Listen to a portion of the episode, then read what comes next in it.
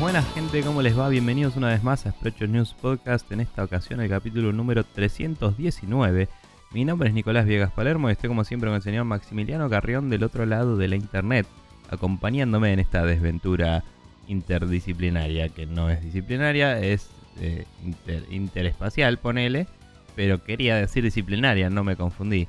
Pues no sé, es un delirio del momento. Acá estamos y la vida continúa. ¿Cómo estás, Maxi?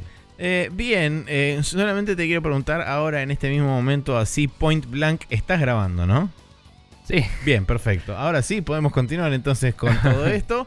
Y no puedo- lo verificamos. Sí, exactamente, verificándolo. ¿Vos también, Maxi? Sí, sí, sí, yo estoy viendo las cositas que suben y bajan. Eh, producción en vivo después de haber dicho que íbamos a empezar a grabar. Así es como está Sí, la sí. cosa. Eh, y estamos todos muy bien, eh, muy contentos, muy felices. Eh, ha sido los 33. completada una nueva semana y la semana Aquí que Chilean Miners Rising.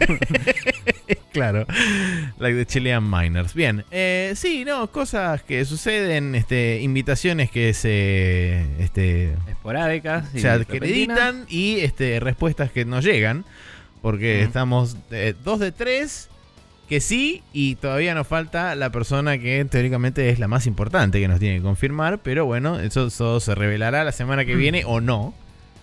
Sí, Eh, estamos hablando de tal vez invitados en el programa. Por Claro. se perdieron. Eh, pero bueno, Pero sí, bueno. eso, su- eh, situaciones que, planificaciones y demás. Sí, sí, la vida, eh, el universo es muy confuso realmente. Exactamente, Y ahí- diría alguien en algún Ah, momento. Willy y todo eso. Bien. Eh, vamos a agradecerles a todos ustedes por pasar y comentarnos. Esta semana fueron poquitos, pero el amor es muy grande. Ponele, no importa. Eh, Maxi Rartefaba, Jorge Peret, Matías Paz, Pairo de Persona No Se Cae, Marcio Orosa y Rorro Cistaro pasaron y nos comentaron en distintos medios de eh, comunicación que vamos a mencionar en un breves instantes. Eh, muchas gracias a todos, a todos ellos. Tenemos un par de comentarios destacables aquí. Eh, ¿Querés empezar con el de Marce? Sí, Marcio Rosa pasó y dijo, cosas que pasan siempre sin que te des cuenta. Se te hirvió el agua del mate, no pagaste la vela a tiempo, pero siempre queda el segundo vencimiento. Te olvidaste de bajar la carne para que se descongele e hiciste un maratón de Ace Combat. Sí, son cosas que uno, Sí. así como eh, sin darse cuenta, uno se tropieza sobre ellas y suceden Sí. este, de forma repentina y totalmente sorpresiva. Bien. Eh, por otro lado, la de la carne igual me pasa todo el tiempo. Después Sí, vuelvo, es de- una vuelvo, fija. Vuelvo tipo 10 y pico, 11 después de entrenar, así me pego una ducha, salgo, es tipo, fuck, no tengo nada para cenar y me estoy muriendo. Pero bueno. Em, bien. Rorro Cistaro nos dice, vengo lurqueando fuerte últimamente, pero esta semana me escuché los últimos dos capítulos y en el mejor modo Pyro voy a comentarles sobre el capítulo de la semana pasada. Eh, eh, sí, dijo en realidad algo del capítulo de esta semana, pero Pyro comenta el de la semana pasada, por eso lo leí mal. Bueno, eh, sí, era yo el que les consultó por qué, eh, por, eh, entre comillas, qué mangas estaban copados eh, para, para practicar japonés. Y la recomendación del canal de Nintendo Japón fue muy buena. Estoy clavando un videito diariamente para ver qué onda, qué tanto lo agarro y qué tanto no. Y ya que estamos, les tiro consulta, que salió el otro día charlando con unos amigos que me decían, ¿vale la pena comprarse una PlayStation 4 o ahora, ahora o espero a la 5? A lo cual creo que ya les consulté esto, pero ustedes, ¿cómo ven el futuro de las consolas? Ya que eh, todo migró a la misma arquitectura, entonces el concepto de, ¿y los juegos de PC los voy a poder jugar en PC5? Eh, de PC4 digo, los voy a poder jugar en PC5. Eh, que antes el cambio de arquitectura se entendía que no iba a pasar, pero hoy, esta, ¿qué diferencia habría entre una Play 4 Pro y una 5, por ejemplo? Y esa es la consulta. Y nos manda un besito. Em, nada, eh, una breve sección de futurología eh.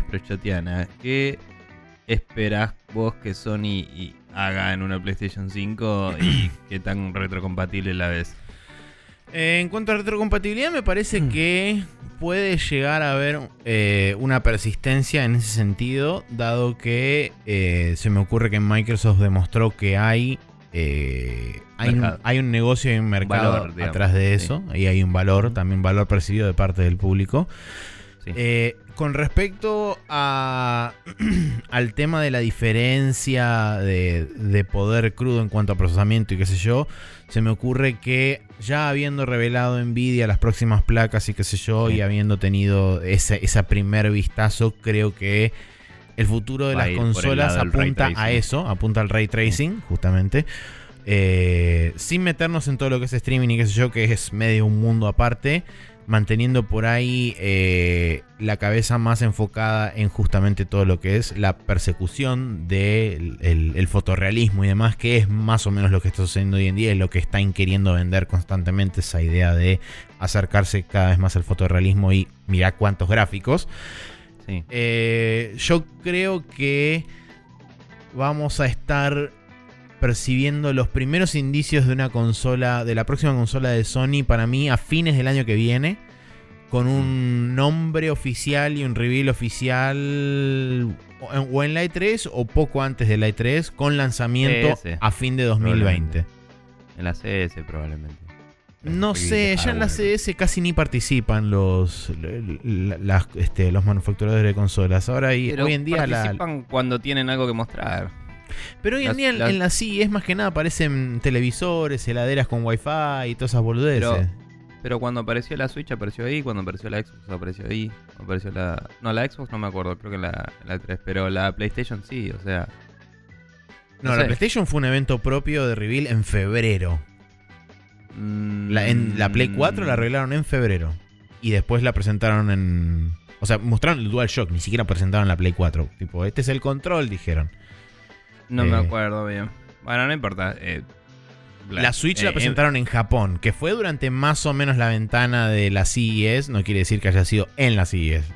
No, no, obvio. Pero digo, es como que ese es el marco en el que se Sí, desenvuelve. puede ser. Yo la verdad no lo creo. Sí me parece por ahí que va a estar más cercano a la, a la E3, el, el reveal oficial. Y con, ya te digo, fecha para fin de ese año. Eh, Em. o sea, 2020 estamos hablando. Bueno, eh, yo personalmente creo que. Creo lo mismo con respecto al hecho de que el enfoque va a ir por el lado del ray tracing a nivel tipo hardware. Eh, sí creo que van a aprovechar el hecho de que ya establecieron eh, precedente en esta generación de hay una versión Pro. Y va a haber una 5 Pro después, que seguramente va a tener un salto generacional de ray tracing porque una tecnología muy nueva y los Seguro. sí. developers no van a saber implementarla por un rato y no creo que sea tan impresionante como queremos en juegos que no sean first party. Y eso es lo que me parece que va a ser medio difícil de marketinear, ¿no? O sea, van a tener que salir con un juego bien fuerte first party que demuestre lo que puede hacer la consola Sí. porque los third party les va a costar un huevo hacerlo. Em, y por lo menos en el primer año y pico. ¿eh? Entonces yo creo que ese va a tener que ser el enfoque y además si quieren sacar la consola en 2020, que es lo que se rumorea y suena bastante razonable, no te voy a decir que te lo firmo, pero acepto la premisa, ¿no?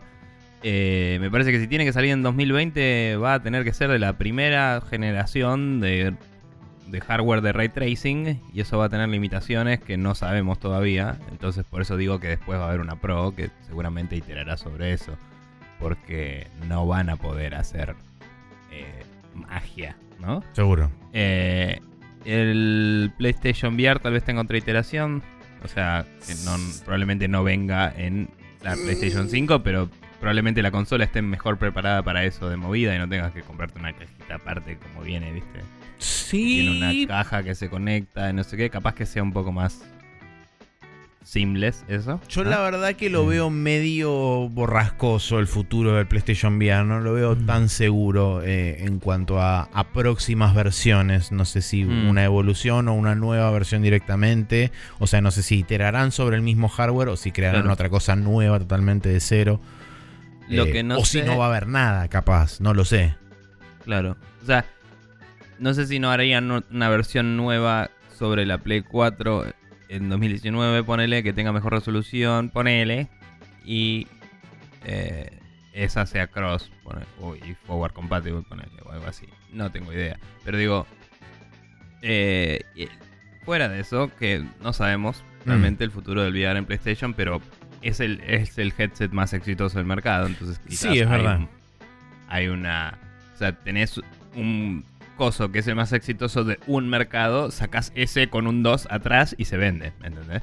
Eh, pero bueno, de cualquier forma, eh, creo que lo que más me preocupa a mí a nivel retrocompatibilidad eso eh, es la, el- la forma histórica que tiene Sony de cagarse en el usuario y eh, como revenderte los juegos que ya tenés en varias instancias. O sea, está bien que ahora cambió de arquitectura de la 3 a la 4 y todo lo que quieras. Está perfecto. Pero ya hablamos la otra vez que no hay razón por la cual no soportar los juegos de Play 1. Varios juegos de Play 2 que de golpe fueron soportados por Play 4, yo los tenía en PlayStation 3 y los tendría que volver a comprar porque no me dieron las licencias de nuevo, digamos. Sí. Eh, y eh, es un mal ejemplo, pero en su momento, hace mucho, cuando flashearon, vamos a hacer celulares que corran jueguitos, eh, hicieron una store aparte, por ejemplo, y Sí, no también. funcionaban tus purchases de, Play- de juego PlayStation 1 que estaban soportados nativamente por el celular. Entonces digo, a nivel negocio, Sony va a tener que cambiar un poco el bocho para poder cumplir con esta premisa de la retrocompatibilidad de una forma satisfactoria. Y eso, el, además de todos estos precedentes que estoy citando, eh, el- la existencia de PlayStation Now le hace ruido a eso. Porque para ellos También. ese es el negocio. Entonces la pregunta es si va a ser algo tipo... eh, hay retrocompatibilidad con todos los juegos que están en PlayStation Now. O si va a ser tipo... Hay retrocompatibilidad, te los puedes... eh, si los compraste los seguís teniendo. Pero si contratas PlayStation Now te damos un montón más, que es lo que hace el Game Pass. Eficiente, eh, eh, en realidad, digamos. Claro, sí. Es como. El Game Pass te da un montón de juegos. Pero si vos ya tenías uno, también, si está en la lista de juegos retrocompatibles, lo puedes usar. No, no hay problema. Pero bueno, nada. Eh, es como que van a tener que cambiar un poco el negocio, me parece, para, para que la retrocompatibilidad se sienta bien y compita bien contra Microsoft. Sí, yo Eh, por último, para, para cerrar mi, mi Sí. parte y darle como una respuesta final a la pregunta de ¿vale la pena comprarse una PlayStation 4 ahora o espero a la 5? Esa es una buena respuesta. Eh, yo creo que principalmente depende de qué te interese del catálogo de la PlayStation 4 y qué te interese jugar de todo eso. Porque juegos realmente tiene, pero va a depender de cuáles son tus gustos y qué tanto del catálogo te interesa jugar. Y, y caemos en la misma pregunta de siempre de qué conviene comprar, ¿no? Porque, o sea, si tu única opción es PlayStation, yo creo que vale la pena comprarte una PlayStation 4 Pro hoy. Una PlayStation 4 normal, mm, no sé. Pero, digamos, vas a esperar dos años sin jugar los juegos de Play si tu pregunta es, ¿me compro una Play 4 o no? ¿Qué sé yo? O sea, si, si estás meditándolo es porque querés jugar algo que hay ahora, supongo. Sí, tal cual. Ahora, si estamos hablando de comprarse una consola en general, ahí la pregunta es, ¿vos jugás multiplayer? Si jugás multiplayer, te compras la que tienen tus amigos. Tal cual. Eh, ¿Vos jugás juegos de Nintendo? No hay otra consola que la Switch para comprarte. Eh, es caro comprarse juegos en la Switch. Eh, es hermosa la consola, pero si te compras uno cada 2-3 meses, por ahí es bastante bancable el modelo de comprarse la Switch y pasarla bien. Si querés una pelotuda cantidad de juegos por poca plata, la Xbox quizás es la mejor opción. Con el Game Pass te cagas de risa y tenés bastantes juegos largos también. Eh, entonces ese es el balance que hay hoy. PlayStation, su fuerte son las exclusivas. Y como he criticado varias veces ya y no quiero reiterarme, no hay nada más en lo que esté ganando hoy aparte de install base y el hecho de que tiene exclusiva. El resto, las otras consolas le ganan todo, básicamente. Entonces depende de qué querés vos, como usuario. Eh, y nada, eso. Si, si tenés la plata, comprate una PC y es más barato jugar juegos. Pero la, la PC te sale un huevo. Claro. Esa- eh, ese es otro tema. Sí, de hecho no me Eh, acuerdo quién fue, creo que fue Edu en Café Fandango, el Café Fandango de esta semana, que dijo que se había puesto a averiguar eh, solamente para, para tener un, un marco de ah, precio. sería momento de Sí, tipo, averiguó por. Mother, Micro y Memoria, eh, perdón, Mother, Micro, Mm. Memoria y placa de video y eran 70 lucas, una cosa así, ¿no? No sé si había dicho el precio. Eh, no me acuerdo el precio. Suena razonable. O sea, suena una patada en la pija, que Sí. es lo que uno esperaría que salga una PC ahora. Tal cual. Eh, ¿Qué sé yo? Si te voy a ser honesto, yo lo haría rendir. Pero es una inversión importante, ¿me entendés? Más O vale, sea, sí, seguro. Es como la, los precios de la cosas de PC van directamente atadas al dólar, mientras que la vida va a la, atada a la inflación y la inflación va a otros valores. Y no vamos a hablar de supereconomía. Estoy haciendo tiempo mientras buscas el valor del dólar, Maxi. Ah, perdón, sí, te sí. Eh, pero, pero básicamente lo que digo es 70 lucas te da de comer y te alquila un departamento por un par de meses mínimo. eh, cuando antes una PC no, no salía tanto. Tantos meses de, de supervivencia, digamos. Em, no sé. Sí. Es, es como una comparación. Tal cual. Y hoy el valor del dólar, va, el valor del dólar al que cerró el día de ayer viernes, Sí. es 37,79 eh, pesos argentinos, un Washington. Así Bien, que... Un poquito. Sí, estamos, estamos Eh. en una especie de montaña rusa que sube y baja, sube y baja, sube y baja. El Eh, gatito y este está re indeciso, chicos. El- veremos, sí, veremos a ver dónde, dónde terminamos con todo esto. Pero bueno, Sí. eh, donde sí vamos a terminar es en que si ustedes nos quieren mandar nada, porque Perdón, Nico me hace iba a que decir no. una boludez más. Eh, me fui por las ramas con las otras consolas y todo, pero yo opino que si el chabón quiere una PlayStation y la quiere eh, dentro del siguiente año y medio, sí vale la pena comprar una PlayStation 4. Si Sí, no, eh, cuando falten 5 meses para el 2020, espera un cachín.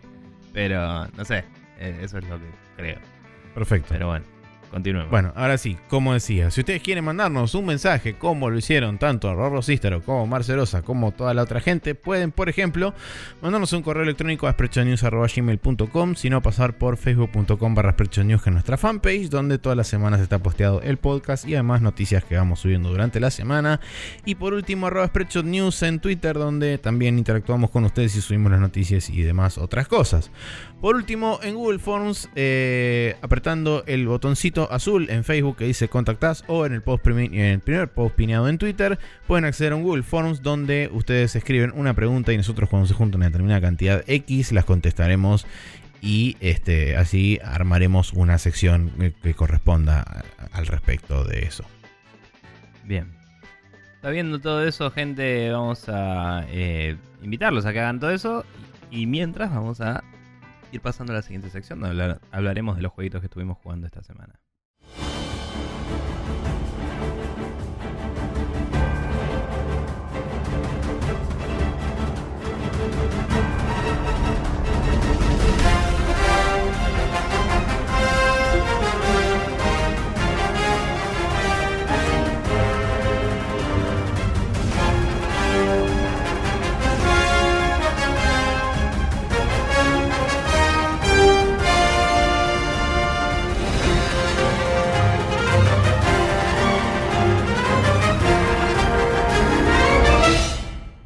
Maxi, algo me dice que continúas eh, dando vueltas por el- los cielos.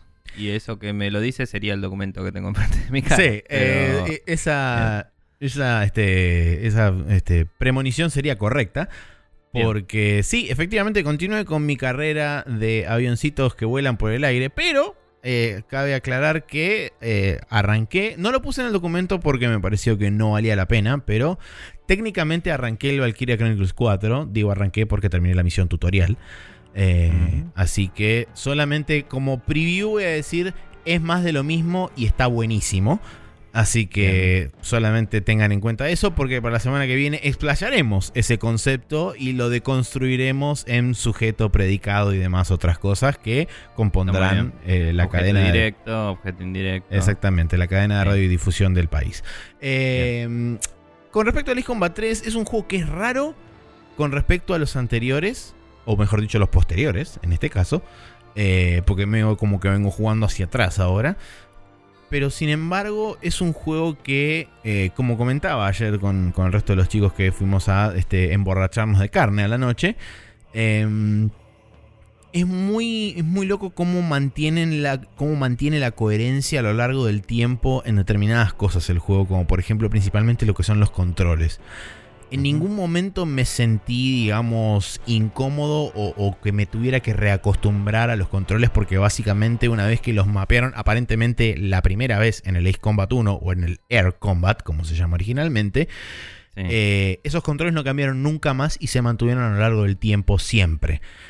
Eh, lo cual es extremadamente cómodo y útil a la hora de ir a rejugar juegos anteriores. Em, eso por un lado. Tuve una pequeña experiencia rara que no se la voy a achacar directamente al juego, sino que quizá es una combinación de emulación más tipo de control, más potencial falta de batería en el mismo. Que era que cuando estaba doblando hay veces que como el control, no sé si era o que perdía señal o que algo pasaba porque estaba doblando y de repente el avión como que se quedaba quieto un toque y empezaba a caer y después volvía a seguir doblando y era como Pareciera como que el control está perdiendo está perdiendo señal o, algo por el estilo, así que no se lo voy a achacar. ¿Inalámbrico? Lo estoy jugando inalámbrico, sí. Por eso digo que potencialmente mm. puede ser eso, puede ser también que estuviera baja la batería del control, así que no se lo voy a achacar directamente ni al juego ni al emulador. Eh, y con respecto al juego, la verdad que es, es como lo más distinto que jugué hasta ahora de Ace Combat, porque primero arranca muy, muy front-loaded con, cinemáticas y todo eso. Es un juego que tiene una. Tiene todas cinemáticas en estética de anime. De hecho, están todas animadas en 2D. Eh, y el juego arranca planteando un universo donde es medio toda una, una tecnocracia. Donde hay este. Donde hay empresas que son casi como que tomaron el tomaron el poder de las naciones, o sea, no, existen los países, sino que son naciones, este, naciones empresas. Claro, medio cyberpunk, todo es bastante cyberpunk, de hecho. Em, donde hay básicamente dos grandes empresas que se están enfrentando mutuamente. Existe lo que serían las Naciones Unidas y existen, digamos, otros, eh, otros frentes gubernamentales, vamos a decirlo, que medio como que interceden para que se dé una especie de paz mundial pero que hay como tensiones este, incrementándose a través de justamente el conflicto de dos empresas que están como medio en una carrera armamentística barra tecnológica. Eh, y están como... tipo PMCs, onda la... Son, son empresas como que están dedicadas a un montón de cosas. Tienen, por ejemplo, biotecnología, nanotecnología, este, carrera espacial, eh, armamentista. Son empresas japonesas, digamos. son, son como multi, multicosas. Son Toyotas y, y eh, no sé, Sí, Toyotas y Yamahas, ponele. Yamahas, puede ser. Eh, pero bueno, la cuestión es que estas dos empresas justamente están eh, peleando, digamos, a través de diferentes frentes, hasta que en determinado momento se arma un quilombo mundial y se desata un conflicto armado entre estas dos empresas. ¿Cuál es, este, digamos, el, la cuña donde, digamos, entra el, jugador es en una especie de escuadrón militar eh, enfocado en justamente mantener la paz, que se llama este, UPO, o sea, UPEO, que es medio una especie de escuadrón neutral que está pseudo a cargo de las Naciones Unidas. Eh, y justamente vos la jugás medio de neutral para intentar que no se arme un super conflicto que tira la mierda todo. Esto supuestamente ocurre en el año 2040 de este mundo y... ¿Es la misma continuidad que el resto o es aparte? Justamente iba a, comentar algo con respecto al mundo en particular. Porque acá es donde yo empiezo a ver como que había como una especie de semilla queriendo nacer de tenemos un mundo que si bien está basado en la realidad es un mundo medio como paralelo. Eso después lo solidifican. más abstracto y no lo definían. Eso después lo solidifican en el 4. En el 4, no te digo que le ponen nombre, pero em, empiezan a como a, nombrar distintos landmarks y qué sé yo. Acá en este juego, o sea, mencionan, por ejemplo, las Naciones Unidas, mencionan un, entre comillas, continente que es eh, la. ¿Cómo era que le decían? Eh, la unión de países de Eurasia o algo así, entonces unían Europa y Asia. O sea, se, refieren a nombres de nuestros continentes, nuestros países. Tiran, por ejemplo, que un, chabón nació en Beijing. Eh, uno, de los, uno de los tipos más importantes dentro de esas empresas nació en Beijing. Entonces es como que todavía no había una idea real de separarlo del mundo que conocemos, pero sí había como ese, esa intención. Em, al, estar también situado en 2040, donde ciberespacio, o sea, vos estás conectado a través de, una, de una especie de Internet mundial que se llama la electrosfera, eh, que es básicamente la Internet de ese mundo. Y curiosamente, a través de esa misma electrosfera es donde vos te conectás a una interfase a los aviones y los volás medio vía satélite. O sea, no estás presente físicamente en el avión, sino que es medio como Macros Plus eh, donde lo controlan con la mente, pero de forma remota también. Em, ¿Y eso para darte una excusa de que es un videojuego, digamos? Eh, medio como que sí, porque cuando vos ves las cabinas de los aviones, como no se podía hacer muy bien la parte de transparencia de los vidrios, las, todas las cabinas son grises. Entonces era como, bueno, es una cabina totalmente cerrada que no se ve hacia adentro. Claro. drones, básicamente. Sí, exactamente. Eh, pero la verdad que fue, o sea, cuando me di cuenta de qué era lo que estaba pasando, era, fue como, ah, mira qué interesante cómo resolvieron desde la narrativa un impedimento tecnológico y queda, mm. digamos... Que no hacía falta que, lo no hicieran. hacía falta que lo hicieran, pero que se gastaron en hacerlo. Sí. Eh, y bueno, y después, dentro de lo que son las misiones, en su mayoría son todas misiones de, combate aéreo. Hay pocas misiones que estén dedicadas a, a bombardear objetivos terrestres. Y algo que me llamó mucho la atención, en este juego no requerís de ningún tipo de, dinero de plata que vayas obteniendo a lo largo del, este, a lo largo de la campaña, sino que simplemente a vos te van como asignando distintos aviones que te van agregando a tu catálogo. Em, y lo mismo sucede con la elección de armas. Vos tenés dos tipos de armas eh, que son eh, la ametralladora, que es el cañón que siempre lo llevas, y vos puedes elegir una segunda arma que puede ser un cañón de mayor calibre o misiles. Eh, y esos misiles son como misiles. O sea, pueden disparar para arriba, para abajo, para atrás, para adelante, para cualquier lado. Y llevas como 600.244 arriba del avión. Bien. Em, o sea, es todavía aún más arcade que los futuros porque después le fueron reduciendo las, las cantidades. Eh, lo interesante, lo muy interesante que tiene este juego es que tiene una historia que branchea realmente. Hay cinco finales diferentes. Hasta ahora yo pude sacar uno solo. Y eh, aparentemente la historia va, vamos, por lugares bastante interesantes porque hay como cambios de bando, vos te pasás de una, de una, de una facción a la otra, hay una tercera facción metida en el medio que después aparece mucho más tarde en el juego, o sea, realmente, realmente es, es bastante interesante cómo está hecho y de hecho vos cuando tenés la, la necesidad de, digamos, de bifurcar el camino, la elección realmente la tomás vos arriba del avión tomando una acción puntual.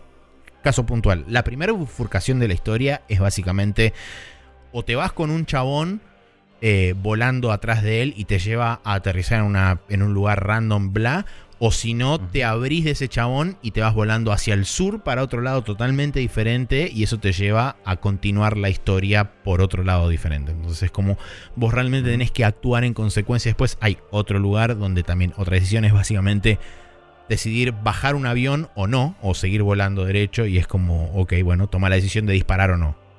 ¿Tiene que ver con la posición neutral que tenés en este conflicto? Onda, Exactamente. A veces vas para un lado, a veces vas por el otro. Tiene que ver con eso, justamente. Si vos te querés aferrar a esa posición neutral, podés tomar caminos para justamente terminar en, ese, en esta misma facción. O si no, te puedes desviar hacia una o hacia otra, o hacia una tercera en discordia que termina apareciendo casi cerca del final. Eh, pero la verdad que es muy interesante.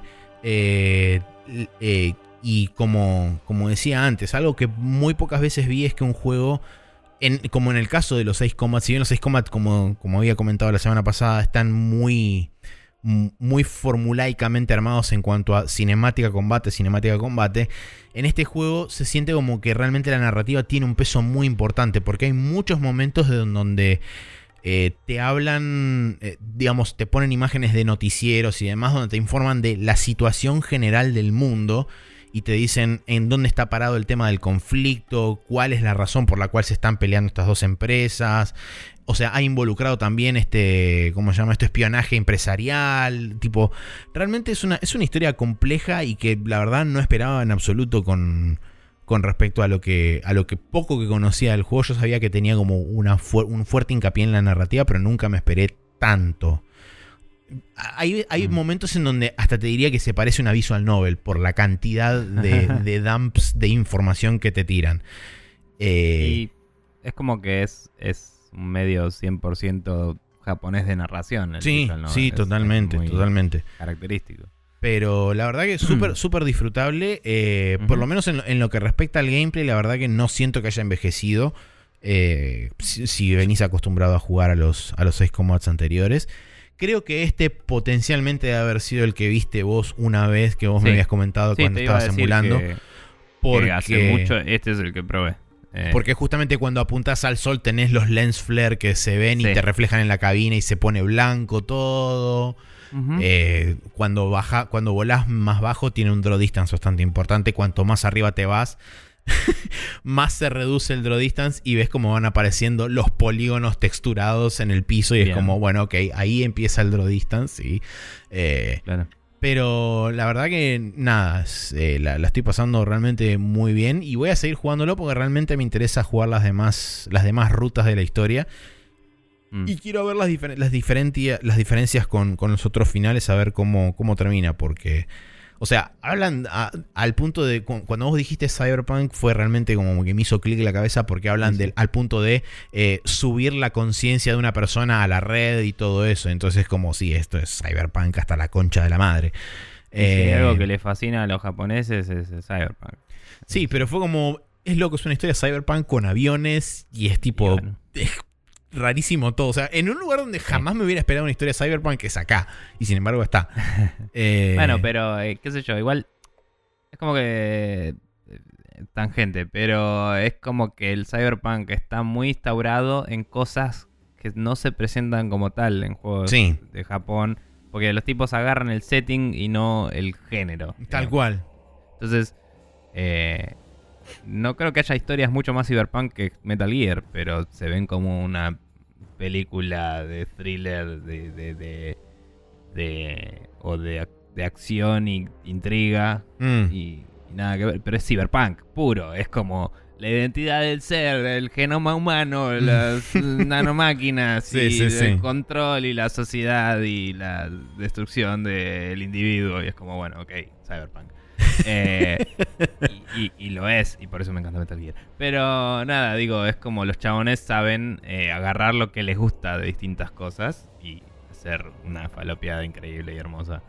Eh, sí te iba a preguntar, porque tal vez lo dijiste en todo este momento y se me escapó entre eh, pelotudear mientras hablabas. si este era el que había sido mal localizado originalmente. Sí, ¿O era- Este fue y- el que lo achuraron jugando- horriblemente. De hecho, le sacaron todas las rutas alternativas, dejaron una sola ruta y le sacaron todas las animaciones. Claro, y no sé si aclaraste o no, que esa es la parte que me perdí, si lo estás jugando en japonés. No, eh, lo estoy jugando. O sea, me bajé, el, me bajé la ISO japonesa y me bajé un fan, este, un fan patch que básicamente traduce el, el, vamos a decir, 80% del juego. Eh. En cuanto a lo que es narrativa, está toda completa traducida. Después hay como secciones aparte donde expande un poco, te cuenta la historia de cada una de estas empresas, te cuenta un poco lo que es, qué es cada, qué es cada, este, cada abreviatura y cada, cada concepto que se maneja dentro del juego, qué es la electrosfera, qué es, son todas esas cosas. Hay algunos traducidos, otros no. Eh, Pero digamos que lo que es la, la narrativa para que se entienda la historia principal está toda traducida. Por lo menos de la rama que jugué yo. Vamos a ver si. Asumo yo que está todo traducido porque dijeron que el, el patch este, si bien no era final, contenía toda la narrativa. Entonces asumo que toda la narrativa se, firre- se refiere a todas las rutas. Está bien. Eh, nada, interesante saber que está disponible eso.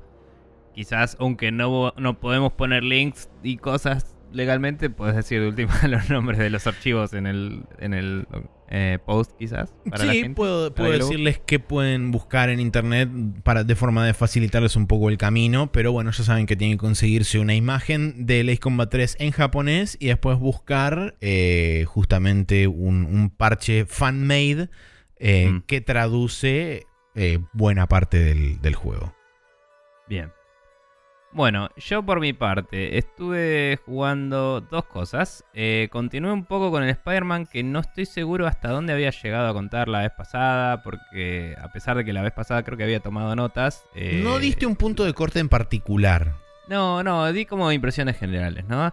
Eh, pero repasando un poco los básicos, habiendo destrabado cosas del skill tree es más divertido, que eso sí lo dije. Sí. Eh, es como que ahora el movimiento y todo eso se siente un poco mejor. Viste que la primera vez dije que se sentía igual que otros con mejores animaciones. Hay un par de cosas sutiles que le mantienen el momentum mejor, digamos. Eh, onda, hay un par de upgrades que tienen que ver con, digamos, recuperarte cuando interrumpís el movimiento. Eh, ¿Recuperarte en qué sentido? Eh, eh, como un recovery de, de- de volver a salir del piso y tener una animación en la que saltás zarpado y volvés a tener momentum, digamos. Ok, ok, claro. sí. Entonces es como si timeas bien un rol y apretás el salto, el chabón sale y es como que no pierde momentum. Mantenés la vez- inercia, claro. tal vez inclusive lo gana, ¿no? Como que rebota, tiene una elasticidad así onda de... eh, cae con las manos y rebota hacia adelante y se va a la chota. Y después hay otro que es mantenés apretado el de salto mientras vas corriendo por el piso. Y cuando lo soltás, hace un salto hacia adelante onda Hulk, así tipo ¡guau! Y se va la chota. Y, y es un buen arranque, digamos. claro. Entonces con esos es como que mantenés una velocidad bastante pelotuda y ahí se pone más como... como lo que para mí hasta ahora era el, el mejor eh, eh, movimiento en un juego de estos. Granted que todavía no jugué el anterior de esta misma gente de en Xbox, ¿cómo se llama? El. No sé cuánto Sunrise, Override, Sí, no me acuerdo, el- la el- concha algo de su este. madre. El- Eternal Sunshine Sunset of the Override. Spotless Mind. ¿Cómo era que se llamaba, boludo? Sunset Overdrive. ¿no? Eso, no, Sunset Overdrive no. Eh, Overdrive. Overdrive, eso. Eh, bueno, Andaba no por ahí. ese todavía, pero eh, hasta ahora mi estándar más alto era Infamous 1. Así. Eh, porque era divertido moverse por todos lados. Eh, y el 2 le agregaba un par de boludeces, pero se sentía un poquín más flojo en un par de cosas, me parece. Pero bueno, este juego estaría llegando a esos niveles de ricota, como dirían eh, algunos amigos quizás. Em, y como que está muy bueno eh, ahora moverse por la ciudad. Eh, y ahora entiendo, digamos, la crítica, pero digo, el, el- me mantengo firme en mi opinión de que el principio del juego no representa bien al mismo. Em, No, estaría, no sería el mejor inicio, vamos a decirlo. Claro, claro. Eh, pero bueno, o sea, si, si vos escuchás todas las cosas que la gente dice y te metes, la primera impresión no machea. Eso Ujú. te digo. Eh, pero bueno, eh, seguí un poco con la historia. La historia principal sigue teniendo una buena trama overall, pero con clichés y cosas muy pelotudas, que es como que te la ves venir y, y no, no hay ninguna sorpresa. Es predecible Eh, a todo o sea, el- momento.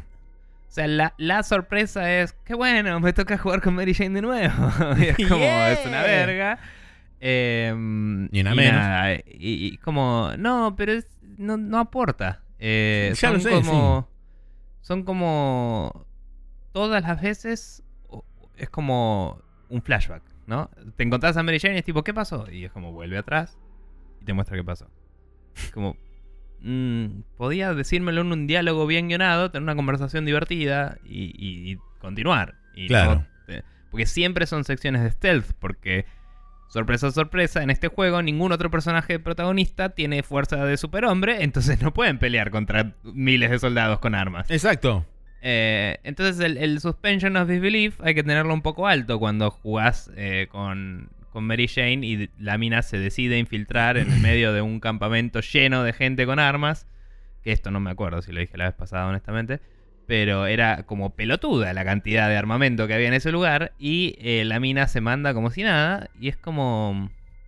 Flaca, no tenés nada que hacer acá. No, no, no estás eh, siendo tipo una periodista eh, eh, súper eh, como de vocación y, y- invirtiendo en eh, acabar con los malos. Estás siendo suicida y pelotuda porque ni siquiera estaba haciendo la que hacía en la serie animada, que sigue siendo mi referente, aviso, porque no leí tanto los cómics.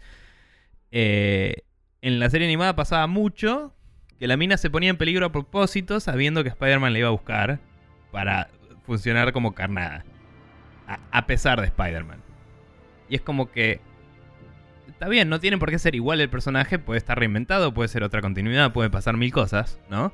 Pero me parece una premisa más creíble y más soportable por las características de la situación. eh, que eh, no, yo soy una tipa independiente y puedo ir a infiltrarme en un lugar con 75 chabones con armas. Es como nadie hace eso. Es Mm. medio ridículo. Eh, pero bueno, o sea, a lo sumo si lo va a hacer que haga más tipo... Me metí en un barril y fue escondida adentro. No es que tipo vas y, y vas distrayendo a los guardias y vas pasando, flasheando Metal Gear cuando no. O sea, pero bueno. Claro. dicho todo eso, sigo muy feliz con las interacciones entre los personajes. Me está gustando bastante la caracterización de, de Otto Octavius, que también tiene cosas muy cliché. Y, y ya sabiendo a dónde va, uno es como que ya sabes a dónde va, es tipo, viene el Doc Ock acá y todo piola. Claro. Pero, mm, pero digo, está bueno cómo lo van llevando hacia el lado de Doctor Octopus. Y, y como que lo justifican bien. Y inclusive te dan un foreshadowing de algo que es como el punto que menos me gusta de Spider-Man 2, pero bien hecho. la, la película Spider-Man 2 Ah, que ok. es que, que cuando aparece la reportera esa retardada y le dice directamente ¿Y qué impide que los brazos lo controlen a ustedes si tienen inteligencia artificial? Y el chabón le dice, no, este chip acá que te voy a mostrar para un exposition shot porque esto va a ser importante en como 20 minutos de película. Mm. Y es como, eh, ¿por, qué, ¿por qué había un chip para prevenir que una IA tome control de cuerpo cuando esa IA no controlaba nada que no estuviera en esos cuatro brazos? ¿Y por qué una IA que entra en ese lugar y que es controlable por ese chip tendría la capacidad de manipular una persona entera? Es imbécil. En cambio, en este juego te lo llevan más por el lado de la obsesión del científico loco, básicamente, ¿no? De Claro. el chabón está obsesionado con lograr algo de a poco, porque empieza normalito, le cortan el funding, qué sé yo, como que se va poniendo medio complicada la cosa, pide un montón de favores y sigue sus experimentos con una causa eh, así como filantrópica, ¿no? De, de tipo de está haciendo como brazos eh, ortopédicos y cosas así al chabón. Y de golpe como que caen, che, podemos mejorar el, el cuerpo humano, no tenemos que solo reemplazar las partes. Y ahí empieza como a flashear así, onda. Claro. Vamos para adelante. Transhumanismo, cyberpunk, aguante todo. Em, y en el medio como que hay un reveal de temas de él, de que, que no quiero spoilear tampoco, pero ese reveal soporta la idea de que el chabón de a poco se va como volviendo loquito. Y que el operar estas máquinas que va a tener una interfaz neuronal y que le van a hacer un implante en el cerebro, que la idea del implante en el cerebro es un poco más te toco los nervios y podría causarte problemitas. Es como soporta mejor la, el plot device. Y bastante. Entonces lo banco. Está bueno, eh, está bien actuado, está bastante buena la narrativa de toda esta secuencia. Es- se ve interrumpida por momentos de minijuego imbécil de eh, optimizar este esta interfaz neuronal. Y es como, bueno, está bien, voy a jugar tu jueguito de mierda, tipo Bioshock, pero horrible, por los siguientes 10 minutos, porque Hmm. tengo que cumplir como 6 secuencias de eso para avanzar la historia.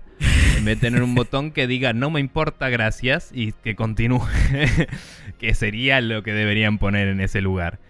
Eh, pero bueno, nada, la verdad que sigue muy bueno, está bueno todo esto que te digo de las interacciones entre, entre los personajes y el...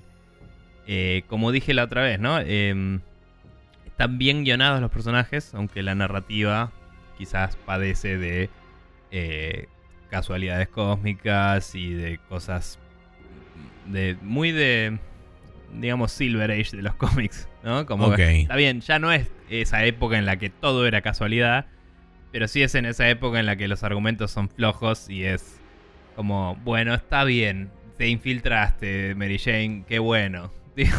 O- Pat on the back, sí. o tipo, oh casualidad, este pibe, tipo, que es el Spider-Man negro, es el hijo del otro que me ayudó en la otra misión. Buenísimo. tipo, y todo así. Em, pero bueno, nada, eh, está, está piola. Em, así que nada, eso Spider-Man eh, de PlayStation 4. Por otro lado, salió finalmente el Forza Horizon 4. Eh, como poseedor del Game Pass, me veo entitulado a bajarlo tanto en PC como en Xbox. Me lo bajé en la Xbox. Eh, finalmente llené el disco de un tera de la Xbox. Que debo decir que, que banca muchos juegos. eh, considerando que en algunos juegos con soporte 4K pesan mucho. Como no son todos, no es que solo entran 10 juegos. Entran bastantes, la verdad. Está bastante bien tuve que borrar un par y eh, nada. Fui y dije, bueno, este no, este no, este no. Y borré algunos que tenía del Game Pass justamente que los puedo volver a bajar cuando quiera. Em, Así que nada, ahora estoy con 80 GB libres, ponele porque borré de más. Y instalé el juego que pesa como 107, más o menos. Eh, cabe destacar que no es que necesita más espacio y después se instala y borra, sino que va instalando mientras baja. Ok. Eh, que no sé si es el caso. Había escuchado algo en un podcast sobre eh, algún juego que iba a salir para PlayStation. Ah, sobre el Red Dead Redemption. sí, que son Iba a 105 necesitar- GB. Sí, que iba a necesitar más espacio y después se iba a instalar y borrar. Y no me parece. Me parece que estaba mal reportado. Pero bueno, si llega a ser el caso, pareciera que la Xbox no tiene ese problema. No, no tengo idea. Porque eso era para el PlayStation, el- lo que decían en el podcast ese. Pero bueno. em, nada, lo instalé. eh, abrí el juego, empieza con una cinemática así con una minita británica diciendo The World, no sé qué, bla bla bla, Racing, etcétera. Eh, que se ve se ve muy lindo y no estás seguro si es in-game o si es eh, un video 4K sin compresión que debe ocupar la mitad de los 100 GB. Claro. Pero, pero está muy bien. Y de golpe como que... O sea, ahí pasa a sí o sí algo que está in engine, que es como el auto andando. Y va cambiando de temporadas mientras anda. Y dice Forza Horizon, aprieta Start. Y cuando apretas Start, es como elegís New Game, lo que sea. Y al toque, tipo una secuencia de... Está empezando el festival más grande, no sé qué, que es como que aparentemente, yo no sabía, los Forza están ambientados en festivales de Sí. música que se llama Horizon y es como, bueno, en esos festivales hacemos carreras Yuppie. Eh, y esta es como la idea es que es un festival que va a durar años. Es, es pelotuda la secuencia, pero bueno, es para justificar. Y eh, por ende va a cruzar todas las temporadas y toda la bola. Em, cuando muestran toda esa secuencia, esa sí parece ser toda in engine, a pesar de que va saltando de mapa en mapa, lo cual me parece bastante recomendable, digamos. Eh, y, mm, y de golpe aprieta, eh, como que se la cámara va siguiendo a un auto así, se va acercando, se va acercando, se va acercando, y de golpe estás andando en el auto. Y ya estás andando en un auto. Y es como que tenés que ir corriendo una carrera hasta el, hasta el festival Sí. y tenés que ya ir viendo los controles, todo ahí en el momento. Eh, está muy bueno el manejo. Es un poco. Es, es como la proporción justa, me parece. Porque yo, el Forza Horizon 7 a mí me había gustado. Digo, el Forza, Forza 7, 7. me había gustado mucho. Eh, y yo quería que fuera. Quería jugar un juego de simulación, digamos. Pero es complicado, eh, es, es jodido y se siente más como una tarea correr Mm. porque no tiene como un factor diversión, digamos así, armadito, sino que es más como necesito salir en tal posición para en la siguiente clasificar y no sé qué, y es más como y acá es más como, bueno, corro y hago lo que pueda. Y te puedes chocar un poquito y puedes pelotudear y todo.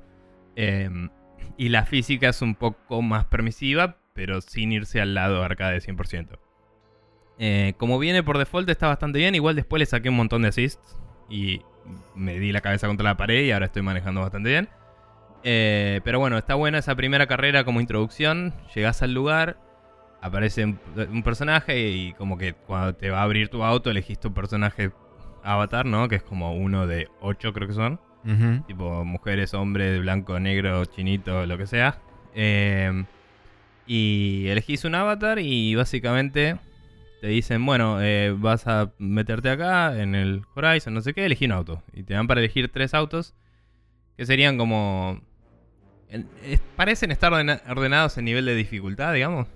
Eh, ok. y es como un auto que se ve como well-rounded, digamos. Otro que se ve como que es lento pero dobla bien. Y otro que es rápido pero dobla mal. Claro. Eh, y, es, y elegí el rápido que dobla mal porque aguante. Un muscle car me puse. y, y obviamente me costó un huevo todo porque le saqué todos los assists.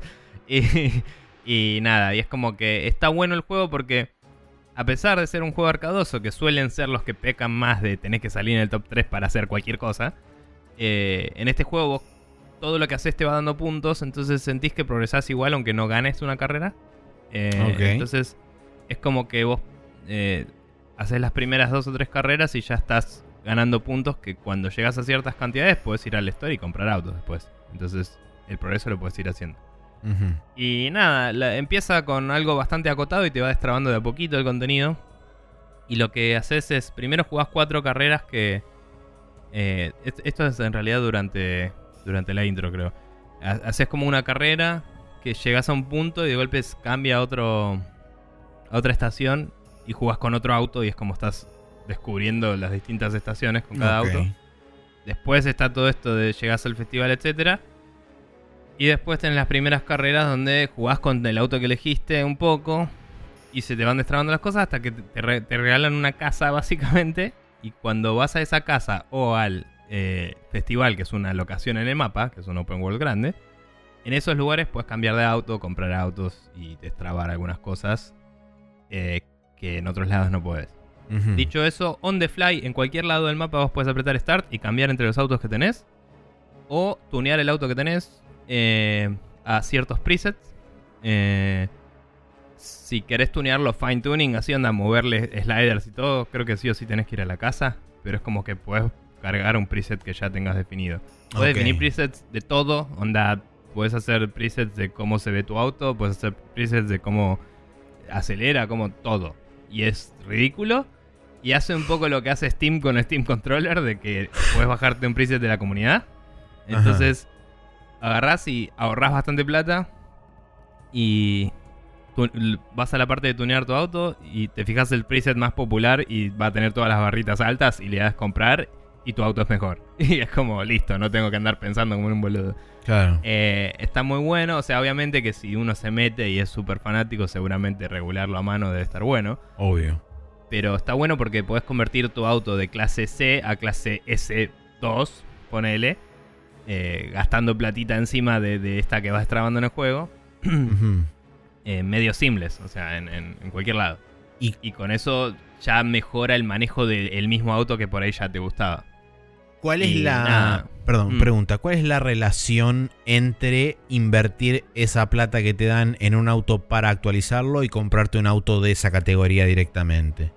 Em, la categoría del auto va por, eh, digamos, los numeritos más que nada, no necesariamente por qué tipo de auto es. Entonces, en el juego te conviene tener en nivel alto un, un auto de cada tipo, diría. Entonces, te conviene tener por ahí un muscle car, te conviene tener también un auto onda, un. No sé, un. Auto. No me sale otra palabra que well-rounded, pero digamos uno que doble bien. Sí, y un que- que balanceado. acelere bien. Sí, que lo, lo imaginaría en la vida real como un. No sé, un Honda, ponele. Eh, eh, por ahí te conviene también tener un auto off-road. Claro. hay bastante en este, en este juego. Y todo así. Entonces ponele, en un momento dije, a ver qué onda. Y me compré un Jeep así, bien Jeep militar básico que no tiene nada loco. Y es zarpado. ¿Cómo se siente la diferencia? Porque tiene drive en las cuatro ruedas. Claro. Y, y es zarpado. O sea, eh, con los otros autos, tipo, vas al pasto, coleás y te vas a la mierda. Y con este coleás y puedes compensar al toque y vas como pisteando como un campeón. Y se siente muy bien. Nunca. Está bien que no jugué a los Gran Turismo, ¿no? Pero digo, nunca jugué un juego en el que se note esa diferencia de esa forma. Eh, y jugué algunos de simulación de PC hace mucho. Pero muy loco. Y. mm, Entonces, nada, te conviene upgradear los autos que tenés en el sentido de que ya los conoces y los mejoraste. Claro. Pero si querés comprar otro, está bien también. Igual es- era una crítica que le hacía Jeff Gertzman en la review, no sé si la escuchaste porque sí, por sí, la, escuché. pero es como. Eh, podés upgradear un auto al mango y no necesitas otro auto por muchísimo tiempo en el juego. Eh, y es medio así. Eh, pero. Pero una vez que conseguís, entre comillas, tu auto, es como medio Sí. eh, difícil ir cambiando otro auto porque lo tenés que arrancar como desde cero a eh, actualizarlo y a mejorarlo. sí. Pero lo que, Bueno, lo, lo que yo recuerdo que decía era que tampoco es un gran problema eso porque la cantidad de plata y de créditos que te dan nunca es poca. Entonces Sí. realmente no, nunca, nunca es un esfuerzo real por ahí grindear entre comillas para poder eh, subir o Sí, actualizar otro auto. Y, y es divertido hacer cosas que te den, que te den Claro. esos valores, ¿no? Eh, entonces, nada, es como que ponele. En la, en la primera carrera de cada tipo te van a regalar un auto de ese tipo. Eh, y vos podés quedarte con ese. Y entonces va a ser la misma elección, tipo, well-rounded, dobla bien, va rápido. Tipo, esas son como las opciones. Y en todas voy a elegir el mismo. tipo, el que va, el que es bien cabeza y ochentoso, de una. Eh, Claro. pero bueno. em, en el off-road, por ejemplo, elegí un auto medio cabeza ochentoso. Que estaba todo modeado, pero era como un auto así todo cuadrado y lindo. No, no sabría decirte el modelo porque, bla, soy un jugador bastante casual de estas cosas. Pero, mm, pero lo, lo bastante. O sea, le, le- le cambié los visuales un poco. Y me meto en el coso de tuning y veo que el coso de rating más alto era pagable por mí. Lo pagué y de golpe el auto andaba muchísimo mejor zarpado. Y era como, ah, listo. Y ese podría ser mi auto principal para todo, básicamente, porque es bastante well-rounded ahora. Todo- todas sus barritas están muy altas. Pero bueno, nada, eh, está muy, muy bueno, muy divertido. Eh, hay muchísimas cosas para hacer en el mapa. El juego empieza con. Eh, haces toda una temporada de verano, que eso es hacer muchas carreras hasta que juntas una cantidad de puntos que son como experiencia, digamos, que se llama influence, porque se supone que estás como ganando fama, digamos. Ajá. Em, y cuando llegas a cierto nivel, es como que clasificas para otoño y, oto- y todo se convierte en otoño. Y así, yo voy por otoño casi invierno ahora. Eh, igual como en la primera parte que te decía que va cambiando de uno a otro. eh, Pudiste un- experimentar ya brevemente. experimenté brevemente todo, sí. Y debo decir que hay una gran diferencia y está bueno. Ok, eso O sea, te iba a jugar el preguntar. Si mismo se siente lugar- una diferencia real entre cada una de las temporadas. Sí. Así como te dije que el Jeep te hace una diferencia con otros autos, eh, jugué una carrera normal y después pasé por el mismo lugar en...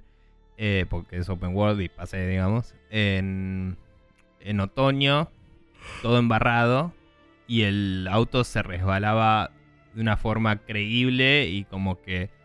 eh, nunca llegué a frenar del todo como para ver si me costaba arrancar, ¿viste? Hmm. Pero sí me pasaba que eh, desacelerando y, y frenando es como que el auto seguía de largo un cachito y, y como que tenía que compensar un poco. Em, y en el hielo eh, se siente distinto, a pesar de que también es el efecto de me deslizo, se siente distinto porque es como que tenés muchísima más inercia. No es que solo tu auto se corre un poco por la inercia, es como que sigue. Y tenés que girar y acelerar para el otro lado para hacer la curva. Sí. Pero bueno, decime. Consulta. Eh, ¿Las estaciones son independientes del clima o cada estación viene acompañada con un tipo de clima en particular? Tipo en otoño llueve más que en verano en primavera y todo ese tipo de cosas. probablemente, probablemente cambien las estadísticas de cuánto pasan las cosas, pero, mm, pero no es que siempre va a llover en, en otoño. ponele. Ok. o, o- o en, o en primavera. A veces va a llover, a veces no, lo que sea. El- pareciera que está súper scripteado en la historia principal qué carrera está bajo qué condiciones. Probablemente. Eh, pero el clima sería dinámico después en el juego normal. O sea, como te decía, una vez que pasás las cuatro estaciones, o sea, una vez que clasificaste para la siguiente y pasaste las cuatro, ahí se abre el juego a la estación actual del mundo. Em, y eso es una estación que dura una semana y la van cambiando. Entonces durante esa semana vos por ahí entras a una carrera y es de noche y bueno, tu carrera es de noche. Eh, o entras y está lloviendo y llueve. Y todo así. Eh, no sé qué onda la nieve todavía. eh, porque, Nunca te nevó ni todavía estás en no pasó. invierno, claro. claro. Pero sí, me, sí jugué carrera con lluvia y se inundaban más algunas partes que por ahí no vi que afectara muy directamente el agua, la, el manejo, pero sí significaba que había más partes de barro que cuando no llueve. Tiene los Eh. paddles más realistas de la vida. sí, sí, un poco sí. Eh, machine learning, esas cosas. Em, pero nada, no, sí, sí cuando, cuando jugué con lluvia, siempre cámara de adentro así y veía todas las gotitas y era como, Claro. Tipo, es, es ridículo. El juego en la Xbox One X me dejó elegir al toque de performance o gráfico. Le puse performance, nunca veo que baje de 60. Eh, y no veo que. No sé qué sacrifica a cambio, porque se ve hermoso igual. Em, y nada, la verdad que está buenísimo.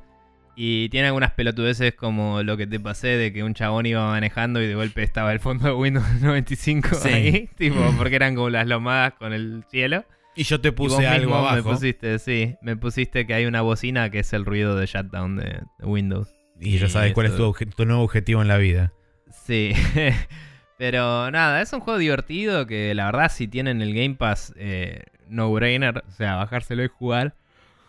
eh, para pasar el rato está muy bueno. Es mucho más casual que ponerse con el Forza 7, digamos. O sea, uno lo puede hacer de a ratos, puede cagarse de risa.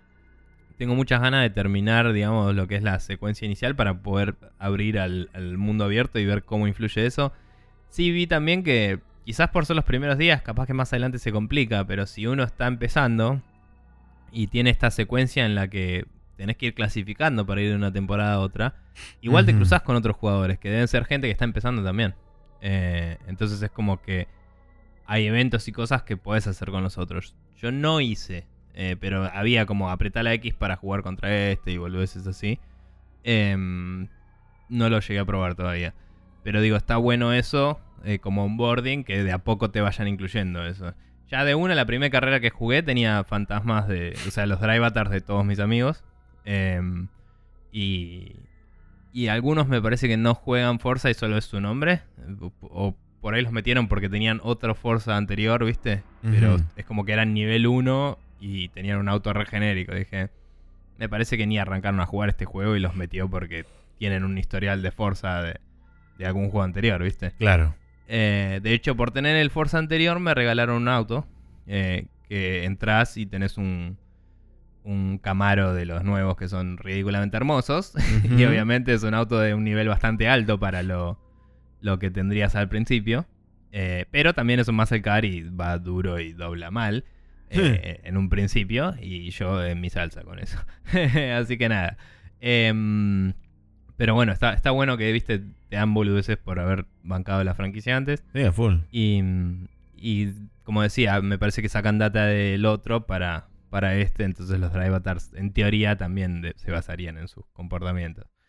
Eh, y nada, la verdad está muy bueno, muy divertido y tendré más para decir cuando haya pasado todas las estaciones y todo, pero realmente me fascinó que la diferencia se siente. Y, y, o sea, también corrí de noche, corrí de día, es, es bastante loco todo. Y, y es. eh, creo que lo que más me hizo reaccionar en todo eso fue cuando cambié el chip y dije, ah, posta. es distinto.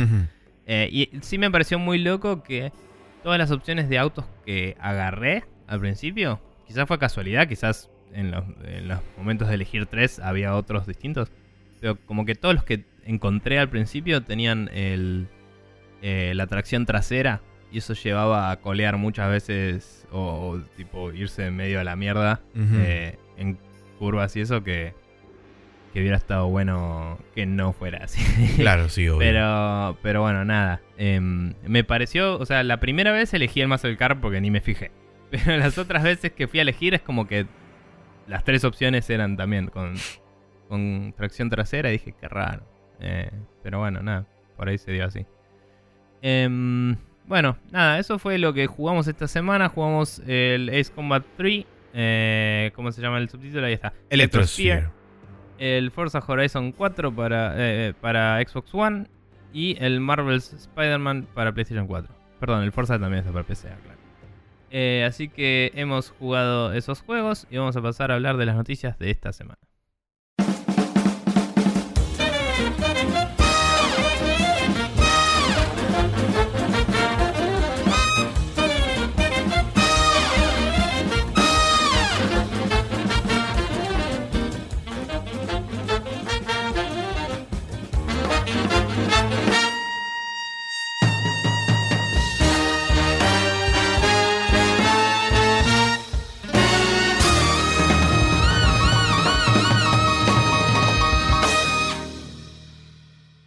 Acá estamos de vuelta en el Rapid Fire, donde tenemos algunas noticias para discutir.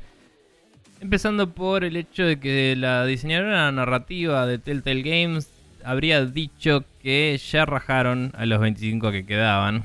Eh, así que es como que Telltale Sí. eh, tendría un par de cuentos más para contarnos. Eh, nada, aparentemente hay algunas entrevistas que no he leído, honestamente, aún.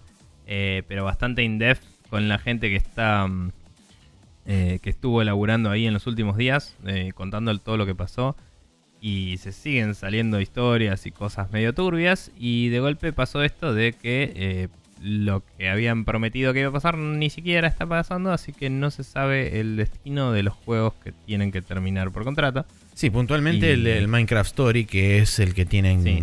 hipotéticamente que terminar por contrato, como, como bien decías vos. Creo que era eh, a Netflix. eh, Sí. Eh, nada, quizás agarren todo lo que iban a usar de sueldos para los freelancers que querían contratar para terminarlo y se lo paguen a Netflix. Qué sé yo, como, bueno, acá tenés suerte. sí. Ni idea. Capaz Netflix directamente dijo mejor no nos asociamos con esto tampoco porque, o sea, a nivel imagen, reclamarle ese contrato eh, cuando dijiste vamos a buscar a otros partners para seguir en el futuro porque bla bla bla, es como por ahí te conviene distanciarte, ¿no? De la situación. Sí, y eh, o sea, eso la- la- legalmente después. Sí, la cagó el. La cagaron los boludos de Telltale que salieron Obvio, a, obvio. a decir por este coso, que bueno, en fin.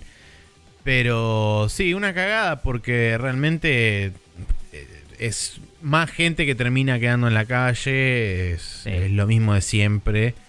Eh, encima, para colmo, ayer, no, eh, hoy a la mañana estaba leyendo, aparentemente hay otro estudio que también está cerrando, está dejando también como 100 personas en la calle, una cosa así, en otra parte del, del mundo, pero es como... ¿Cuál Se dan sabes? eh, un, un estudio de juegos mobile, creo que era. Dame un Mm. segundo a ver si lo, lo puedo encontrar rápido. Igual sí, ya eh, habíamos leído una nota el otro día que no, no estaba muy buena como para discutir acá, pero decía que ya iban más de mil personas este año Sí, eh, En- despedidas de la industria. en diferentes situaciones, pero sí, todas atadas a, a la industria de videojuegos que ya habían perdido Sí. más de mil personas el trabajo. Creo que Eh, igual, eh, o sea, siendo, siendo analítico de los números, me parece que no estuvo tan mal como otros años, solo que las noticias fueron más frecuentes o fueron más estudios quizás. Sí, o más cantidad Pero- de personas, quizás por, por este.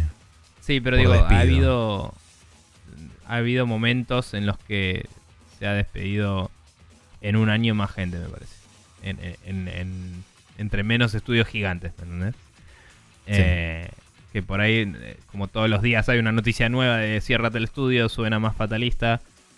Pero por ahí lo pones en la balanza y no sé, porque en su momento cuando había terminado la producción del Red Dead Redemption, eh, se habían rajado como a 200 personas, ¿no?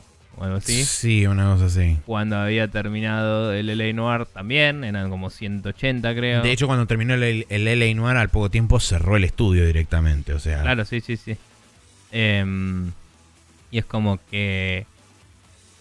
Como que esas historias eran tres o cuatro por año, pero por ahí ya eran números re grandes si lo sumabas. A eso me refería. Sí, sí, acá lo encontré. Es este un, un desarrollador que se llama Wave Dash Games, que aparentemente son los desarrolladores de un juego que se llama Icons, eh, que despidieron a la mayoría de su development staff. Mm. Así que más Sí, gente que queda en la calle, lo cual es una cagada. Eh, pero sí, eh, lo de Telltale la verdad que es este es es realmente una forrada, sobre todo por, por de la forma que lo hicieron de haber cerrado las puertas una semana antes del final del mes y haberles dicho, bueno, no les vamos a pagar indemnización, tampoco les vamos a dar seguro de, de Sí, a ver, desempleo ni nada. Estaban. eh, igual allá el seguro de desempleo creo que es estatal, pero digamos, está, está en violación de la ley, así que eso lo van a Sí, la ley estatal, por la- eso también como habíamos hablado está el class, Sí. lash- el class action lawsuit que vamos a ver a dónde termina. Pero bueno. Pero Bien. bueno. Eh, siguiente noticia es que eh, Google y Ubisoft se así como alían para justamente lanzar el servicio de streaming de Google que se llama por el momento Project Stream que va a arrancar junto con el lanzamiento del Assassin's Creed Odyssey el 5 de octubre, que de hecho eso fue el viernes pasado. eh, Sí. Y por ahora va a estar eh, restringido a un selecto grupo de ciudadanos norteamericanos que cuentan con una conexión estable de por lo menos 25 megas. eh, y se va a poder jugar a través de un plugin en el browser de Chrome. El, el juego, aparentemente, según prometen ellos, con esta conexión van a poder mantener ses- eh, 1080p a 60 fps constantes. Eh, o sea, es la idea. Eh, Sí. pero nada, este es el, el reveal oficial básicamente de qué es lo que estuvo trabajando Google. Eh, por ahora se llama Project Stream. Seguramente en un futuro re- eh, tendrá una revisión de nombre, porque no creo que le dejen eso.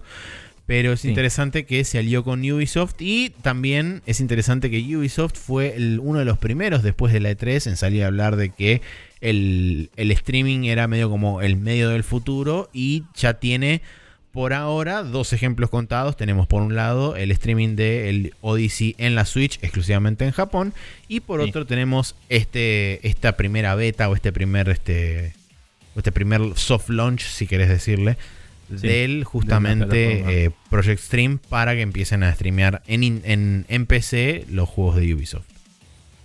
Bien. Eh, voy a estornudar. Dale, ¿Eh? ahí está, exactamente. Los mismos que estaba pensando yo. Perfecto. Eh, pero bueno, también. em, ¿Cómo es? Eh, iba a decir algo más sobre esto del streaming. Ah, si hay una empresa que es capaz de costear la pelotuda cantidad de plata que, que demanda streamear versus bajarte el juego y listo, sería Google. Así que si alguien va a hacer que esta pelotudez cósmica del streaming vaya para adelante, Sí. eh, y ese alguien no es Amazon, es Google. Hmm. Pero bueno, nada, esas son las dos opciones, me parece. Pero bueno, continuando, eh, se liqueó una movida rara, ¿no? Un, un RPG eh, de, ambientado en el mundo de Harry Potter. Se habría liqueado, se supone que de una persona que había estado en una especie de sesión de playtesting, si no me equivoco. Sí, un focus Em, test fue básicamente, que es prácticamente lo mismo. Eh, esta persona subió un video que había grabado con su celular, que ya se dio de baja en todos lados, obviamente. Eh, creo que es- está en algún lado para chuspear, me lo había pasado el otro día. No lo vi. y, y nada, tendría Sí, que ver yo, si sigue vi, disponible. yo vi screen caps que bueno, fueron sacados de diferentes momentos del video, pero no, no, no pude ver el video completo. Este, pero sí, el, el- después lo busco y veo si te lo puedo pasar porque lo- me lo había pasado eh, Rodrigo, mm, ¿cómo es? Eh, Rodrigo Salvay, eh. Rodrigo Sebastián Salvay, que nos escucha desde Córdoba. Eh, me había pasado el video y si sigue hosteado, te lo paso. Perfecto. Eh, pero bueno, nada. Aparentemente esto era un RPG ambientado como 200 años antes de Harry Potter. Algo creo. así, más o menos. Em, y como que jugás con un aprendiz de mago en Hogwarts. en- creo que ya en los últimos años, como que sos un adolescente adulto, young adult, ponele. Em, y básicamente se te, eh, se te das los stats y eso determina en qué casa caes. Y después de, tendrías desventuras por el mundo mágico de Harry Potter y compañía. Pero sin Harry Potter ni su compañía porque no nacieron. claro. Em, y nada, por lo que la gente está comentando, los que vieron los videos y eso, se veía bastante competentemente. Y sí parecía tener un poco más de mm, violencia explícita de lo que por ahí se esperaría. ¿No? Como que hay. eh, sí, hay está un- apuntado a un público más adulto, por ahí no tanto a lo Sí. que apuntaron los primeros juegos de Harry Potter, que eran algo más fantasía liviana para jóvenes y chicos, O sea, etcétera. la, la tipa esta, Mabel. Mabel Rowling, sí, hemos Mabel- descubierto el nombre Sí. secreto de J.K. Rowling y eh, logramos eh, eh, honearlo a que se llama Mabel y por eso nadie, ella no quiere que nadie lo sepa y nosotros estamos haciendo un servicio a ustedes diciéndole Sí. que el nombre secreto de J.K. Rowling es Mabel. Qué gran deseo. Em, Seba fue, ¿no? Sí, que lo tiró. Seba, Seba Saga. Grande. Agradezcanselo a él. Eh, sí. Bueno, eh, Mabel Remante eh, dijo que. eh, no, no dijo que, digo. em, lo que hizo bien esa tipa fue escribir una serie de libros que iba básicamente creciendo en eh, público target, ¿no? O sea, apuntaba primero a niños y después como que cada libro que salía apuntaba a alguien un poco más adulto para que la misma persona se lo compre a lo largo de su vida. Claro. Es una movida bastante brillante, debo decir. A pesar de que todo indica que se robó todo de Neil Gaiman, pero no importa. Eh, ok, eso no lo sabía. Bueno, hay una historieta que se llama algo así como Books of Magic, que si lo buscas brevemente, hay un niño que tendría una reminiscencia a Harry Potter bastante importante y habría salido bastante antes. Pero no importa. Em, creo que era Books of Magic, no importa. Eh, la cuestión es que. sí, ahí está la cara de reacción de Maxi de. ¡Uy, a caramba! Pero mira vos, Eh, mira Mabel, sí. ¿de dónde sacaste estas cosas, Mabel? Explícame ya mismo. Bueno, no importa. Cuestión que. eh, lo que digo es. Este juego apuntaría a quizás gente que creció leyendo esos libros y hoy juega jueguitos. ¿Me entendés? O sea, en ese sentido es un juego más adulto, como decíamos. Y nada, sí se hablaba y se vio un screenshot y como que aparentemente en el video estaba que podías usar como eh, un hechizo de manipulación tipo eh, de, de, mm, de telequinesis para lanzar enemigos y literalmente empalarlos contra paredes y cosas. Y es como cosas que de nuevo, las, últimas películas tenían bastante violencia, digamos, a nivel contra monstruos en particular, ¿no? Porque líneas arbitrarias se dibujan en nuestra moralidad y mm, usar espadas contra bichos y, y matarlos está bien, pero personas no, chicos. Claro, Eh, exactamente. pero nada, es como que parece ir para ese lado. Eh, nada, eh, los reportes decían que las mecánicas pintan bastante interesantes y que pinta bastante más profundo de lo que uno esperaría quizás. Así sí, que yo lo que escuché un poco más, este, cuando, bueno, perdón, lo que leí un poco más en profundidad es el Ajá. tema de que aparentemente va a tener un sistema, no sé si de construcción de spells o si de, eh, o sea, de conjuros. Crafteo dinámico, digamos. Exactamente, o si de crafteo dinámico de vos haces determinados movimientos con la varita o utilizás determinados agentes y podés crear como conjuros al azar. No sé si de una lista o podés crearlos como tipo dinámicamente y hacer un conjuro que no sabes lo que hace, pero lo puedes hacer. Algunos Eh, juegos de los más. Bueno, eso, eso está bueno. Tipo el Magica que podía Claro, exactamente. Algunos juegos de los más viejos de a nivel Dungeon Crawler y cosas así. Tenían Eh, esas mecánicas. tenían como palabras en idiomas del juego, ponele, que, que significaban cosas que vos no necesariamente sabías y en el juego por ahí se te revelaban y, vos las aprendías y al combinarlas hacías distintos distintos eh, hechizos. Ponele que decías volar y, no sé, objeto y tenías telequinesis. Claro, sí, tal cual. Pero bueno. Eh, nada, eh, interesante. Ahí Sí. encontré un video que anda, por cierto, que Por- dura un, mi- un minuto doce. Sí, Así por que, último, algo que se había filtrado Mm. al principio, cuando recién apareció esta noticia, es que se lo estaba asociando con Rocksteady, dado que Rocksteady había dicho que estaba trabajando en una conocida franquicia, bla, bla, bla, en un juego grande. Eh. Después ya, este, a través de Eurogamer, que consultando con sus famosas fuentes anónimas, descartó por completo que se tratara de Rocksteady, pero que es un estudio interno de Warner bastante grande que se está dedicando a la producción de este juego y que este juego es real y que está actualmente en desarrollo, no es que es algo que se hizo tipo un prototipo o algo así y quedó en la nada, sino que es realmente algo que se está desarrollando activamente dentro de los estudios de Warner. Así que, Te voy a pasar el video aquí presente. Si entras a ese link está. perfecto, Pero eh, nada. después lo voy a ver. Sí, se ve muy bien la animación y las luces y todo. Obviamente puede ser una build así medio mentida, ¿no? Sí, no, más vale. Pero, pero nada, la verdad es que se ve bastante desarpado. Tiene como luces dinámicas y cosas. eh, Ah, cierto que tenía glo- creador de global- personajes también. Que, bueno, Sí. creo que vos lo comentaste. Global Lighting y como superfísica dinámica y como pasillos que se desconstruyen y reconstruyen por magia y cosas re locas, ¿no? Así que nada, se, se ve interesante. Yo la verdad es que me vi las pelis y fue como, eh, me gustan. Tipo, no soy fanático, no he leído los libros, eh, pero eh, no sé si me interesa el setting como para hacer un juego, pero creo eh, que me guste a mí, digo, pero creo que hay lugar ahí para, para hacer un RPG y es interesante. Sí, sí, tal cual. Pero bueno, nada. Eh, continuando, tenemos que... Sí, la em, siguiente noticia me toca a mí, que Nintendo sí. registra una patente para un case de celular con forma de Game Boy. Esto viene justamente de la Oficina de Patentes de los Estados Unidos de Norteamérica, donde cada tanto se liberan y se hacen públicas las registraciones. Y este, descubierta por Siliconera, aparentemente, es un accesorio donde uno pondría adentro su teléfono portátil, lo cerraría alrededor y formaría como una especie de cofre o cajita, donde tiene un visor, eh, dos botones, una cruceta y el botón de Select y Start, aparentemente en lo que sería la parte de la pantalla. Y eso haría las veces de interacción con eh, justamente la touchscreen del teléfono. Y habría que ver que seguramente esto vendrá mm, en- hipotéticamente vendría asociado con una suerte de software propietario de Nintendo, asumo yo, que en la parte de la ventanita que queda abierta y que te permite ver la pantalla, ahí se mostraría hipotéticamente el juego. Es Claro. una movida interesante, voy a decir, porque es algo, digamos, que seguramente va a requerir mucho menor costo involucrado de su parte en el caso de que esto efectivamente se, se lleve a cabo. Me pregunto ¿Qué, qué cosa, perdón?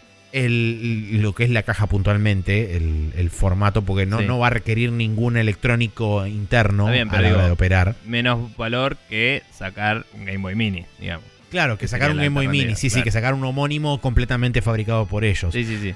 Eh, algo que me interesaría mucho saber, que esto, bueno, por supuesto no lo podemos saber a través de la patente, eh, porque es algo, digamos, que está hecho de forma genérica, está registrado nada más que lo que es la forma y el tipo de aparato que sería, pero va a ser interesante saber si esto eventualmente se llega a transformar en algo real, es cuántos tipos de teléfonos va a adoptar y si esto va a venir en diferentes formatos o tamaños, justamente Claro. para poder ajustarse a los diferentes tipos de teléfonos que existen hoy en día. Sí, de hecho te diría que dependiendo de la cantidad que produzcas, quizás no es más barato porque tenés que cubrir. Es verdad, sí tenés que cubrir un montón un- de tamaños diferentes de teléfonos, sí, tenés razón. Tenés que hacerlo o hacer uno ajustable, que sería medio probablemente de menor calidad por no estar hecho a medida, ¿no? O hacer muchas variantes. Y la verdad es que el hardware para reproducir juegos de Game Boy hoy en día no podría ser mucho más barato de lo que es. Es como. Sí, sí. eh, aparte, vos siendo Nintendo poseedor de las patentes y todo, podrías. re- eh, podrías básicamente replicar el circuito original en un chip que mida, no sé, un poroto menos. eh, y, y hacer lo que quieras. Dicho eso, igual es como que sí banco que a nivel premisa, ¿no? Que es una buena forma de eh, hacer el, el- lo que sería la mini, ¿no? Como, bueno, ¿cómo vendemos los juegos de Game Boy de nuevo como estamos haciendo con Nintendo, Super Sí. Nintendo, etcétera? Es eh, hacerlo algo que tenga que ver con tu celular está bueno porque no da hacer una Game Boy más chica, es incómodo. Sí, sí. Entonces es como algo mucho más chico que un Game Boy Pocket no, no garparía. Quizás garparía hacer algo más como un Game Boy Pocket pero finito. Tipo que tenga el mismo tamaño pero que sea más onda como chiquito. Total le pones la batería y lo haces, ¿no? Pero, pero no daría para cambiar el form factor. Entonces está bueno decir, bueno, quizás vendo un emulador oficial. Dejo que con el touchscreen tengas botones, pero si querés te compras esta cosita y tenés botones y como que yo te garantizo que esto va a andar bien, ¿no? Y capaz que podría soportar otros controles third party o lo que sea. Eh, nada, ya hay uno así, de hecho por un chabón random, que, que de hecho, eh, que es una carcasa de iPhone, ¿no? Eh, que de hecho atrás tiene el slot en el que le puedes poner un cartucho de Game Boy y te lo lee. Ok. Eh, así que nada, hay que ver cómo le ganan a eso. Pero, pero Hmm. bueno, nada. eh, interesante. Eh, continuando, tenemos que Sony anunció un nuevo precio para la PlayStation 4 Pro en Japón, eh, pasando a costar unos 39.980 yenes, aproximadamente 350 dólares, eh, a partir del 12 de octubre ya. Eh, esto sería un price drop de los 50 eh, dólares de los default, 400 en los que está sí. normalmente. Sí, por default es 400 dólares. Así que, eh, nada, interesante el hecho de que lo estén bajando. Quizás ahí ya el install base se había estancado y necesitaban mover nuevas consolas. Quizás eh, vieron adecuado el momento y están Sí, me surge, hacer lo mismo. en- me en surge la no pregunta sé. si esto será quizá un anuncio que podrían llegar a dar en el Paris Games Week, si es que piensan hacer algún anuncio o algo así, de... Hay que ver si lo bajan acá también. Claro, por eso, de traer este price drop para este lado también y, y bajarlo. Y de esa forma, digamos, sería su forma de competir en las holidays contra este Xbox. Convengamos que es raro que una consola se venda más barata en Japón que en Estados Unidos, por una cuestión de que allá las cosas son más caras. Eh, digamos, a pesar de ser japonesas, digo. Eh, entonces sí, que baje ahí suele indicar que va a bajar en el resto del mundo. Eh, Dicho eso, también podría ser un tema de mercado local. de, no sé, la Switch puede estar ganando demasiado terreno, puede haber bajado la, la cantidad de ventas porque La demanda. sí. Eh, entonces es como, bueno, quizás era momento de, de competir de esa forma. Eh, pero bueno, hay que ver, quizás si estamos atentos, en el mercado occidental también baje. Eh, agregué una noticia aquí presente que te toca leer a ti, pero con musiquita adecuada. quizás. Pero hay que decir primero, Breaking News.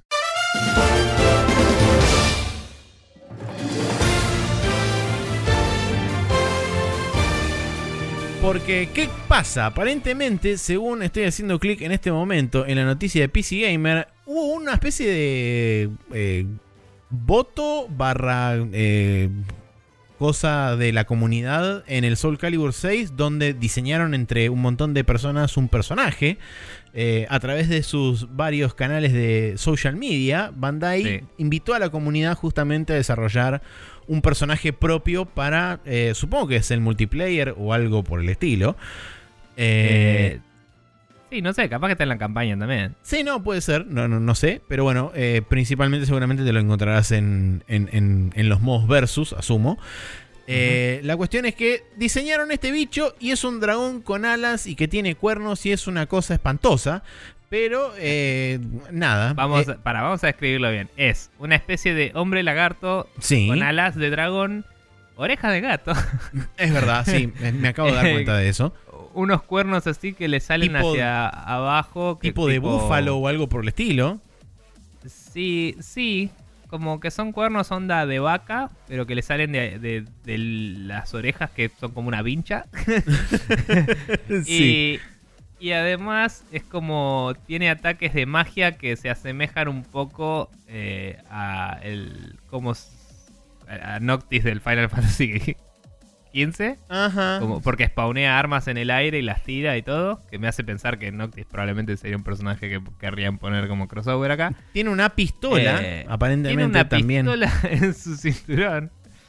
Y, y tiene como unos guanteletes locos de, con una gema roja y una azul que hace como poderes eh, aparentemente distintos. Mm, mágicos de algo, sí. Y, y es tipo ridículo e imbécil y me encanta que exista. Muy Eh, Japón no sé- todo, este, lo que se ve. No sé si muy Japón o muy otaku, pero sí. Porque tranquilamente puede haber sido un montón de gente rara de todo el mundo, sí, no y la, la pose, Japón. la pose del final de cuando gana es como muy así, como muy ladylike y es como mu- muy, confuso todo. Pero Sí. bueno, eh, nada, la internet votó y esto existe. Como, como si no fuera suficiente la experiencia de Ultimate Boatface y este, otros tantos ejemplos, no hay que darle la posibilidad de construir nada a la internet porque lo destruye instantáneamente. Eh, o sea, hay dos caminos posibles. Tenés el camino Bowset o el camino Ultimate Boatface. Claro. Pero bueno, nada, eso. Eso tenemos. Sí, bien.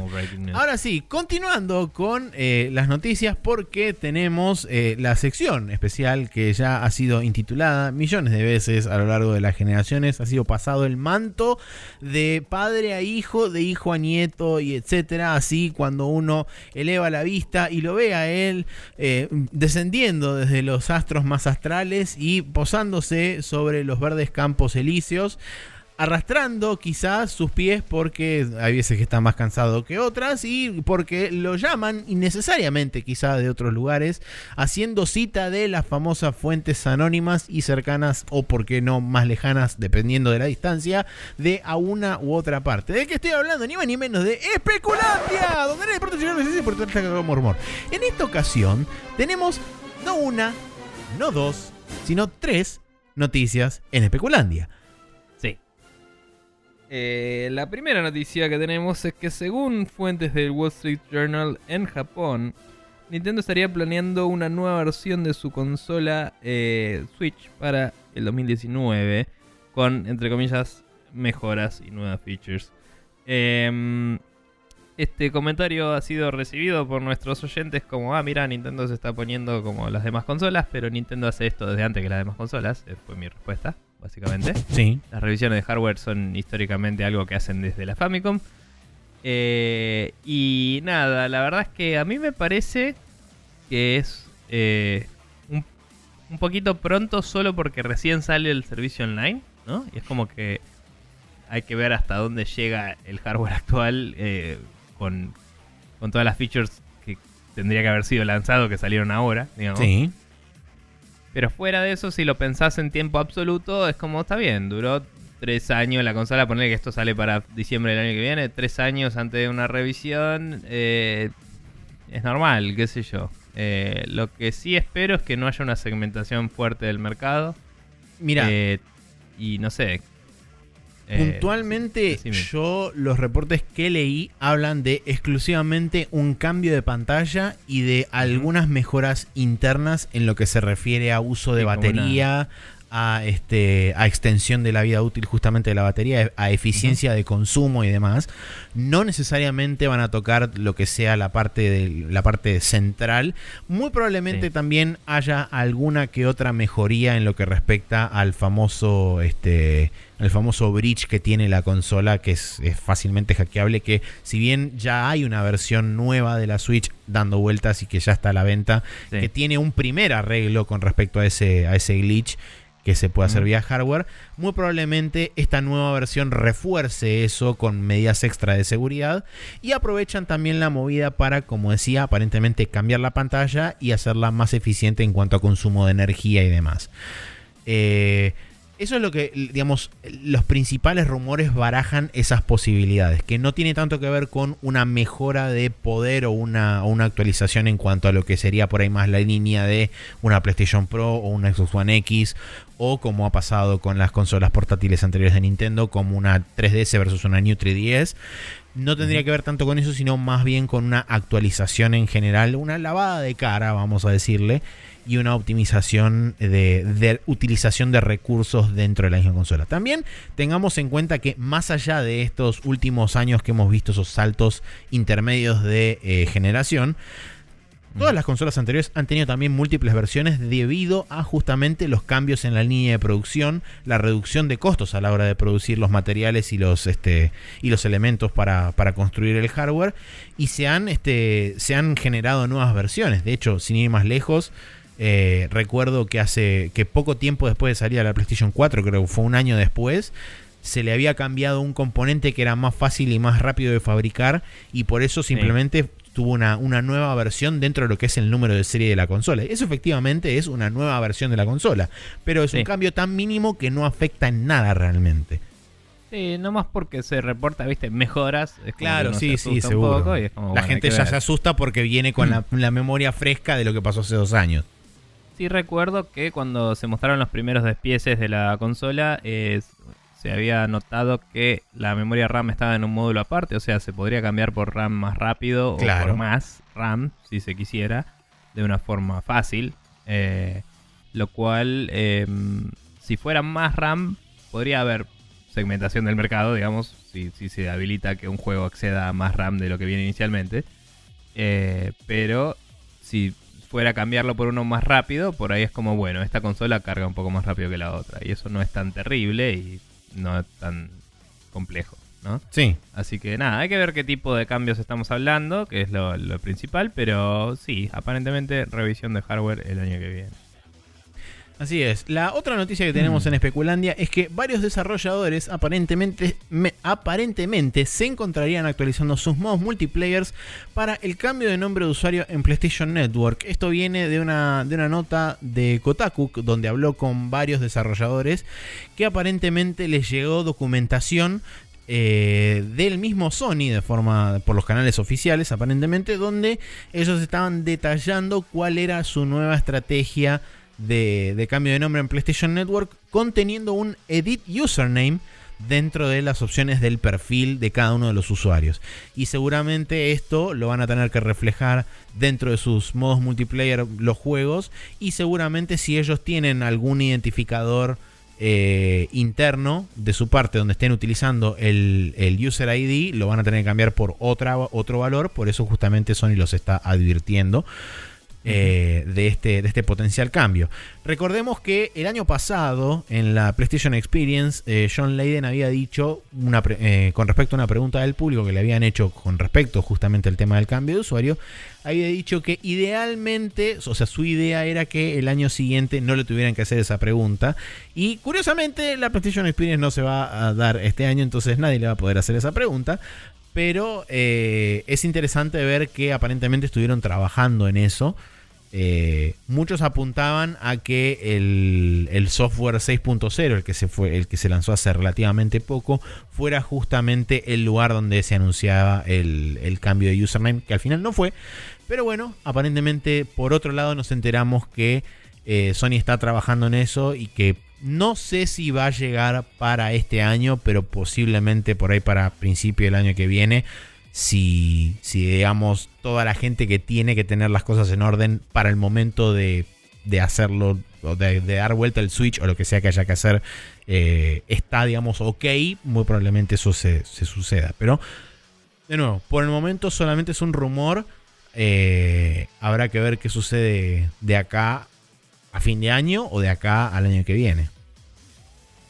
Bien. Eh, sí, nada, es como una feature que estaría bueno que exista, pero vamos a ver.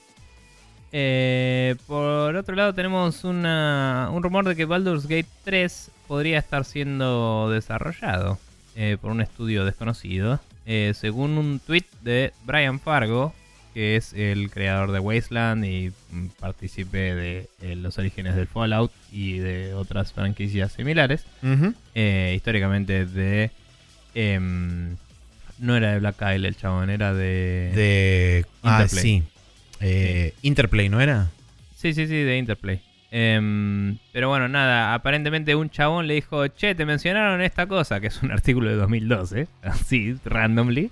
Sí. Y, el tipo le contesta eh, que, era un artículo que hablaba de las versiones HD que iban a salir del Baldur's Gate 1 y 2, que decían que por ahí abriría la puerta a la idea de hacer un 3 algún día, qué sé yo. Exacto. Y eh, Brian Fargo le dice, I happen to know who is working on Baldur's Gate 3. O sea, de casualidad. No, no de casualidad, pero es como, la verdad es que sé quién está laburando en esto ahora. Sí, eh, y encima te pone al lado cara de guiño guiño y es como, bueno, ok, claramente hay algo ahí que no está, no está siendo dicho, pero que está siendo intuido o está, está queriendo decir entre líneas. Así que bueno, aparentemente alguien está trabajando en un Baldur's Gate 3, habrá que ver eh, cuándo es que se revelará esto. Pero seguramente para la gente, ya he visto un par de comentarios en la misma nota en, nuestra fanpage de gente que pasó y dijo y vomitó letras. Este, Sergio Suárez. Sin sentido. Así que eso me da la impresión de que hay gente que está contenta con este desarrollo de lo que potencialmente podría ser la tercera parte del Baldur's Gate mínimo esa gente está teniendo un ataque de rabia. no sé si contenta, pero digo, está teniendo como convulsiones y, espuma en la boca. Exactamente, sí, eso sería correcto. Sí, pero bueno. Calendario para la semana corriente. El día martes 9 eh, sale Disgaea 1 Complete para Switch y PlayStation 4. El Goosebumps The Game para Switch, que supongo que es basado en la película esa que salió con respecto a la franquicia original Goosebumps, eh, que es escalofríos para la gente que no conoce esa palabra. Em, y sí, es literalmente lo que están pensando, pero es una película con Jack Black que salió este año, el año pasado, no sé, medio random. Mark of the Ninja Remastered para Windows, Switch, PlayStation 4 y Xbox One. Si no lo jugaron, alto, alto juego el Mark of the Ninja. Gran juego recomendado. Eh, Super. Eh, moví algo de lugar para que hago control Z. Ahí está. WWE 2019, 2K19 eh, para Windows, PlayStation 4 y Xbox One. Y el viernes 12 tenemos el Call of Duty Black Ops 4 para Windows, PlayStation 4 y Xbox One. El Luigi's Mansion para 3DS, que es la remake del original. Y el The World Ends With You Final Remix para Nintendo Switch, que eh, quien no lo sepa es un creo que ya lo hemos mencionado, JRPG de Square Enix medio ambientado en eh, contemporáneo Shibuya, creo que era. Sí, eh, Shibuya. Sí. Así que nada, eh, eso tenemos para esta semana.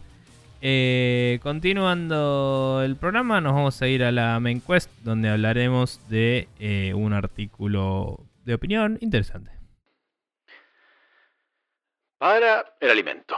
Eh,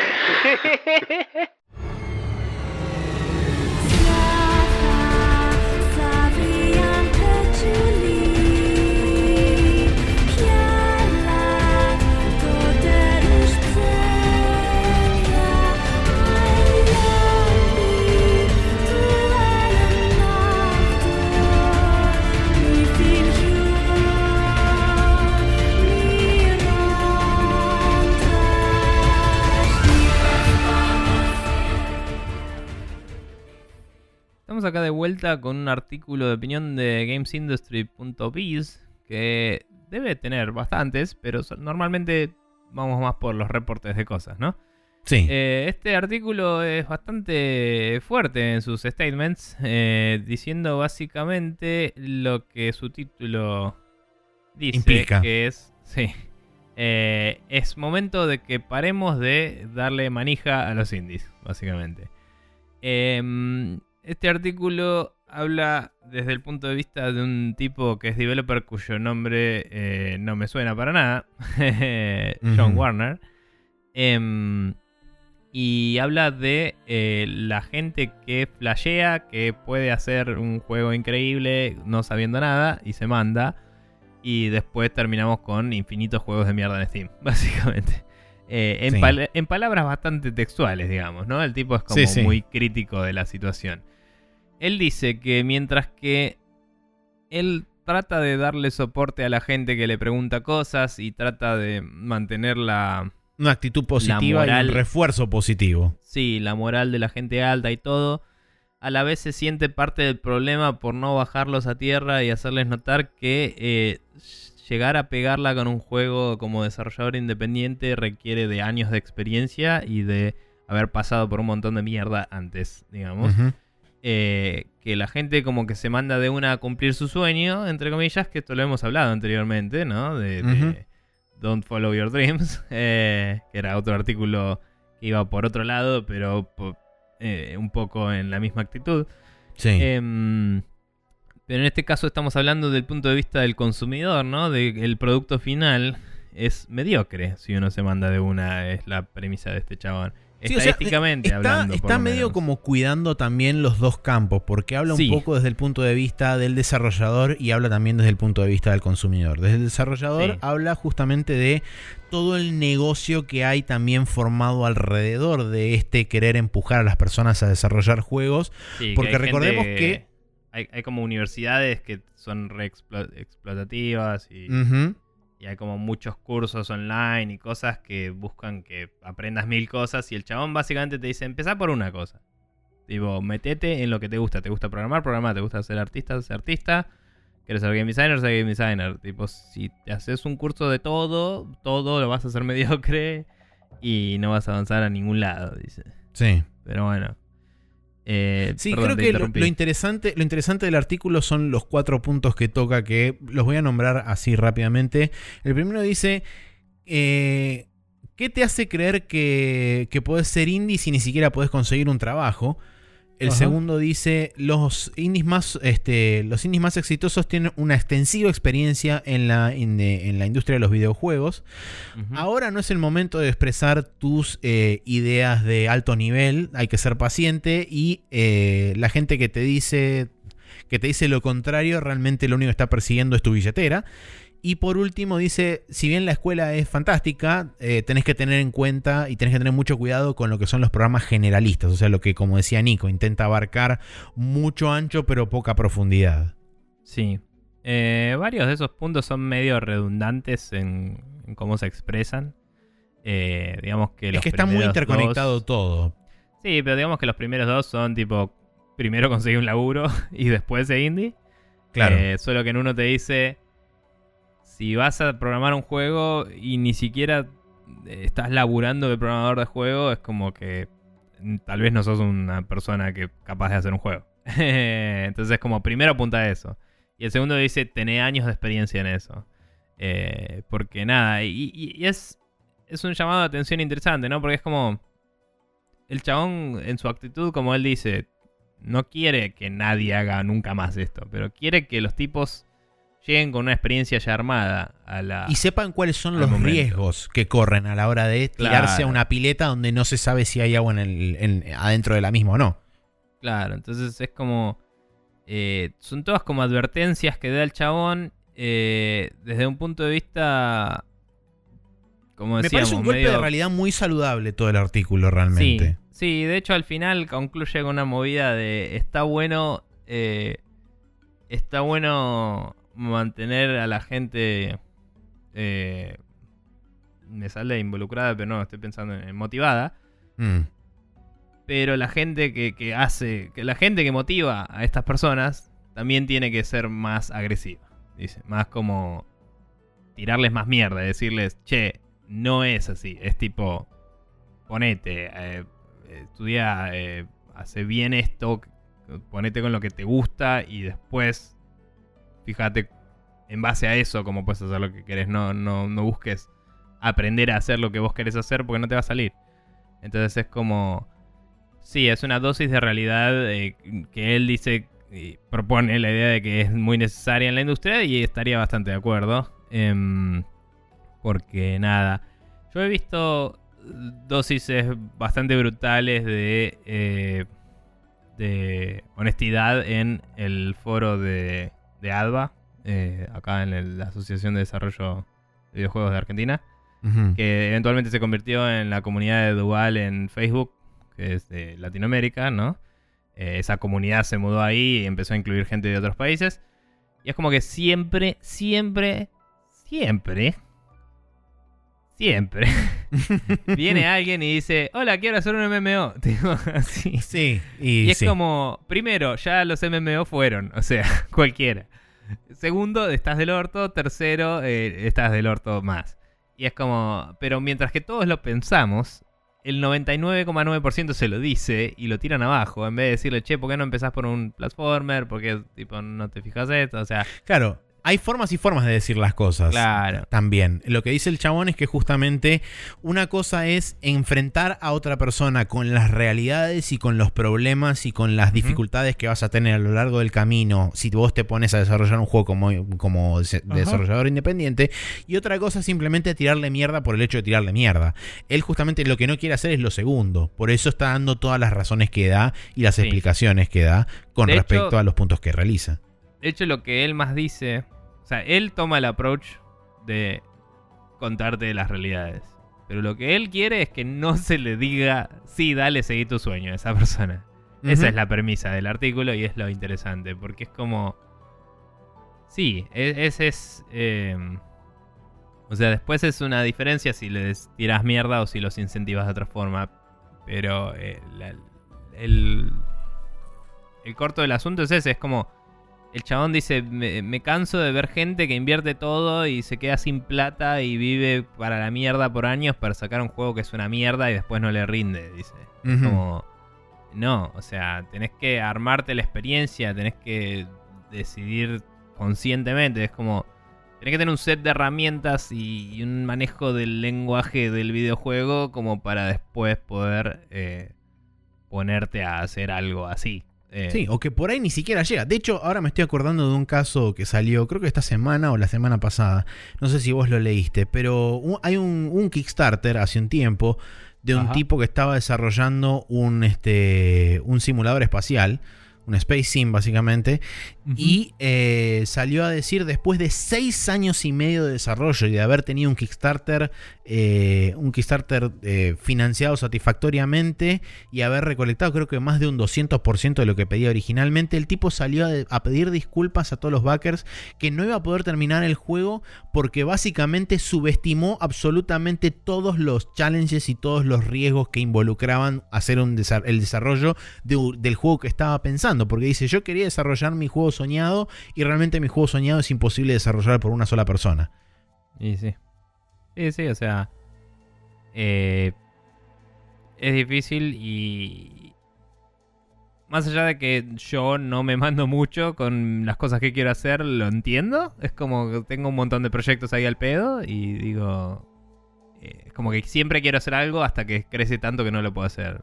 La diferencia Claro. es que yo me doy cuenta y no lo hago y no sacrifico toda mi vida por ello, ¿no?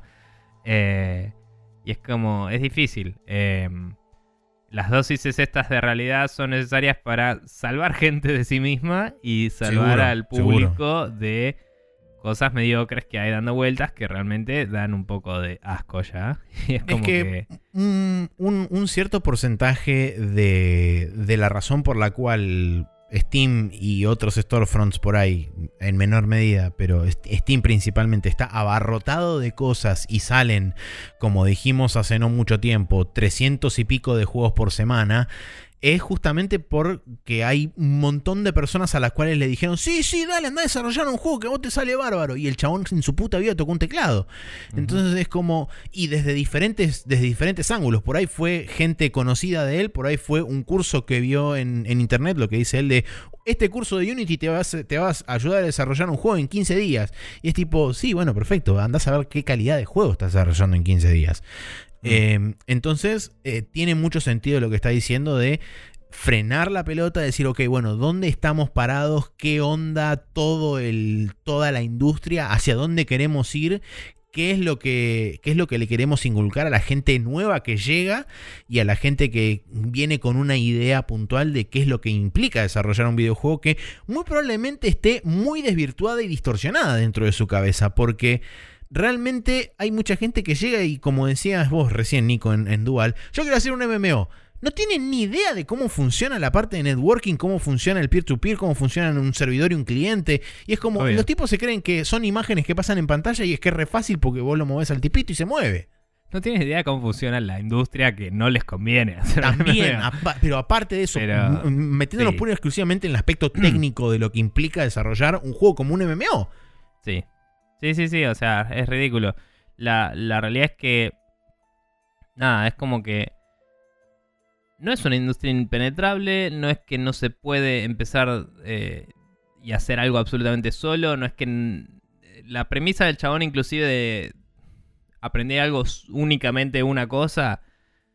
eh, conseguir un laburo de una cosa. eh, conseguir un laburo de una cosa me parece un buen consejo. Sí, A- hacer tipo una sola cosa y nada más, no sé si tanto, porque digo, vos agarrás el Action Verge, lo hizo un solo chabón. Agarrás el Iconoclast, lo hizo un solo chabón. Lo hicieron a lo largo de muchos años y sacrificaron mucho por eso.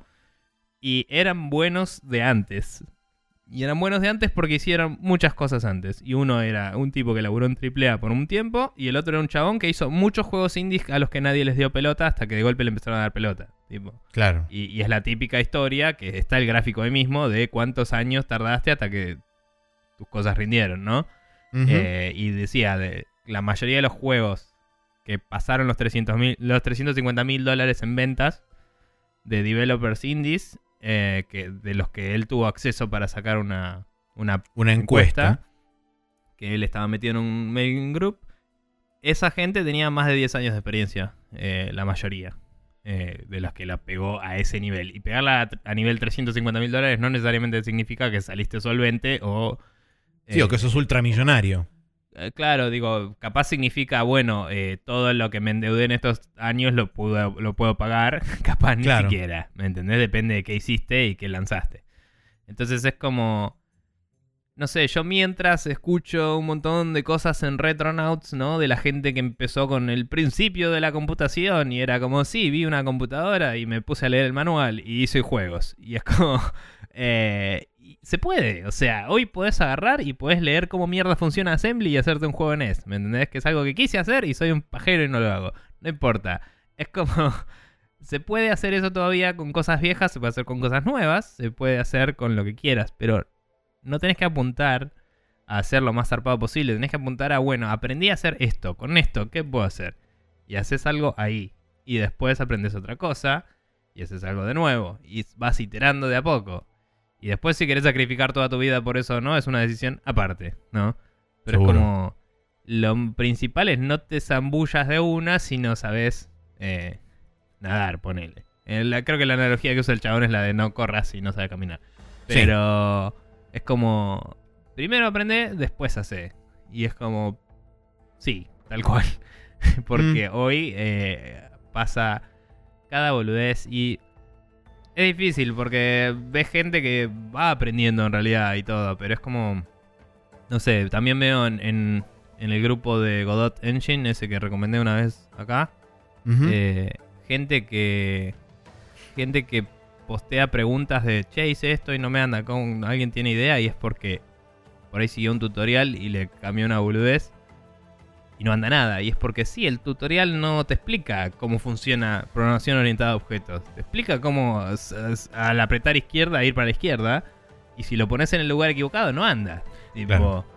y de hecho el mismo tutorial que yo recomendé, yo lo miré y dije, no sé si es la mejor forma de hacer esto, pero está bueno para enseñarte los conceptos básicos del motor, ¿me entendés? Entonces por eso lo recomendé. Pero no tiene separado el, el elemento del controlador del sprite del personaje y, de- y no tiene una arquitectura sólida y Claro. sostenible en el tiempo. Mm. Eh, entonces es como... Son cosas que si solo aprendes en base a eso y no, no lees un poco de cómo mejorar eso, en el futuro te vas a topar con una pared titánica de, de autoimpuesta. No, no es la limitación tecnológica, no es nada. Es como, Sí, totalmente. No tengo cómo resolver esta situación porque nunca me la topé antes y solo laburo en base a ejemplos. ¿Entendés? Y es como, no, tenés que aprender a razonarlo. Pero bueno. Sí, además también nada. hay algo muy, muy cierto que dice que la experiencia que vos obtenés dentro de laburar en la industria, en cualquier otro lado, te ayuda también a saber mal que mal cómo se maneja el mercado, cuáles son las diferentes tendencias a las que, a las que el mercado se empieza a tirar. También te enseña, aunque vos no quieras, a cómo se, cómo se manejan los recursos dentro de un proyecto, cuánto tiempo se le dedica a una cosa, cuánto tiempo se le dedica a otra. O sea, va más allá del simple hecho de conseguir un trabajo en la industria para poder empaparte de lo que, de lo que quiere decir ser o un artista, un programador o un diseñador de sonido o lo que sea, sino también requiere que estés vos dentro de la industria para saber cómo, para entender cómo funciona la misma industria y vos poder a la hora de querer separarte de eso y ponerte un, un proyecto propio decir, ok, bueno, yo o un grupo determinado reducido de personas tienen que cumplir exactamente las mismas labores y, ocupar los mismos rubros dentro de, dentro de, esta, empresa o de este proyecto que se ocupaban en una empresa de, no sé, 200 empleados, 150 empleados. Sí, sí, tal cual. Pero bueno, nada. Eh, la lectura es interesante si quieren chusmearla. eh, es como muy dije- recomendada para, para gente en particular que quiere meterse en el desarrollo de videojuegos porque realmente da, como decíamos, un, un baño de realidad. Eh, por ahí hay cosas que no aplican tanto a nosotros como todo el tema de todas las escuelas especializadas y qué sé yo que hay. Acá existen un par y son bastante de la forma que él las describe. Pero eh, creo que por ahí no- van, no van tanto a lo que es el, el- querer capturarte con cursos locos y nada de eso, sino que son simplemente lugares donde no te buscan eh, preparar de una forma determinada, sino que intentan, como dice él, que seas muchas cosas y al final no seas nada. Eh, sí, o sea, la, educación acá está cambiando todo el tiempo y es medio raro. Sí, es verdad, hace Eh, mucho tiempo hay- que no tenemos contacto cursos, con eso. Hay cursos eh, en la UTN y en otros lados, aparte de los terciarios que nosotros conocíamos, digamos, hay cursos que son no más de mm, unos meses, ¿no? Medio intensivos o lo que sea. Y hay que ver, hay que ver si hay algo bueno o no, pero digamos, está bueno la dosis de realidad, no sé si quieren chusmearlo y, y están viendo de empezar, tampoco se dejen llevar por el fatalismo del chabón, pero sí Obviamente que sepan no. que hay que apuntar eh, bajito y en una curva ascendente tranquila, ¿no? Y no tipo apuntar directamente para arriba porque eh, no van a poder eh, en- enfrentarse a la gravedad, literalmente. Así que nada, es como una, una llamada de atención. Como decía, la lectura es interesante, es medio reiterativa en algunos puntos, eh, como que me parece que podría haberlo redactado un poco mejor, pero está bueno igual. Y nada, yo creo que eh, con todas las herramientas gratis que hay y todo, igual hay lugar para que la gente aprenda y se ponga, pero como decía, lo importante es saber medir las limitaciones de uno mismo y ir de, de a poco, ¿no? Yo. Totalmente. Pero bueno. Eh, vamos a dejarlo ahí y ir a las recomendaciones de la semana, si te parece. Me parece.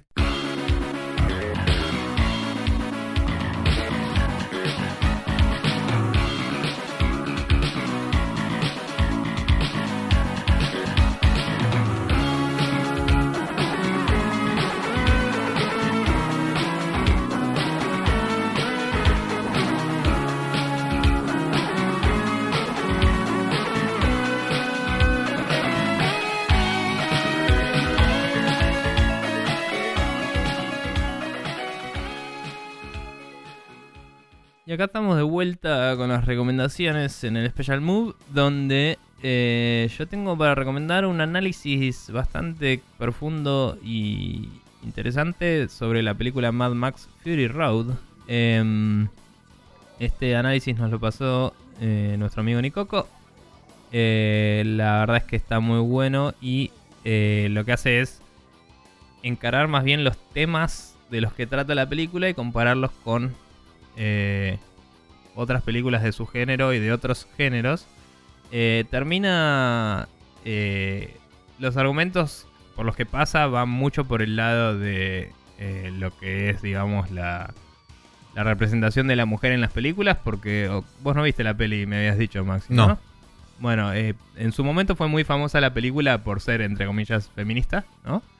Pero eh, digo entre comillas porque en realidad es feminista, pero no es quizás lo que uno comprende como feminismo, ¿no? Porque uno viene acostumbrado quizás al, a la exposición muy en tu cara de la de la la movida de social justice, digamos, ¿no? De, de Sí. eh, como hay que hacer esto porque está bien y lo otro está todo mal. Y esta película es más sutil, es más como eh, los personajes son multidimensionales porque son multidimensionales, no porque hay que hacer a todos iguales y no sé qué. Entonces es como cada uno hace lo suyo. eh, hay un chabón que es eh, ultra machista, hay otro chabón que está ahí metido en un quilombo, hay una mina que está tratando de ver qué hacer con su vida y hay otras que están eh, escapando del chabón machista y es como bueno. Y mm, pero está muy bueno el análisis que hace porque como que te deconstruye un montón de estereotipos eh, de una forma muy elocuente y copada, ¿no? Y te los compara con lo que hace eh, esta película en contraste. Eh, cómo juega con esos estereotipos porque hace cosas directamente opuestas a muchos de ellos y hace cosas que pareciera que van a entrar en uno de ellos y de golpe no y cosas así y, y a la vez a- en este marco digamos de, de, mm, de análisis te analiza los temas de la película como decía al principio que de ahí viene el título no de recuperar lo que fue robado que es como de lo que trata la película de, de- de- la peli es muy simplista en, en su historia es como que hay, se van y vuelven y pasan cosas Claro. y, eh, y nada, y es como que quizás se te escapa ese mensaje, ¿no? De, de tipo de lo que está pasando. Y está bueno el análisis eh, de por sí en, la misma. Es una playlist, creo que son 8 videos. Eh, serán de 10, 15 minutos cada uno.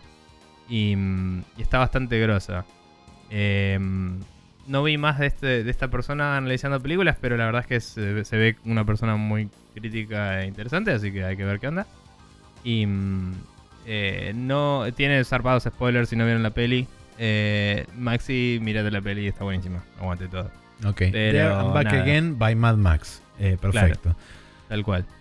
Eh, vos. Bien, eh, yo tengo dos recomendaciones. La primera es un canal de YouTube que encontré medio de casualidad que se llama Neo Gamer. Es una con un subtítulo que eh, se traduce como Archivo de Preservación Histórica y es muy interesante porque tiene un montón de, de videos. Arrancó aparentemente siendo un canal medio random eh, y después poco a poco se fue construyendo en base a primero publicidades viejas, muy viejas de diferentes consolas. Estamos hablando de la época de eh, Sega Genesis, eh, Nintendo Entertainment System, toda esa, toda esa movida, más trayéndolo después para, para el lado de la modernidad.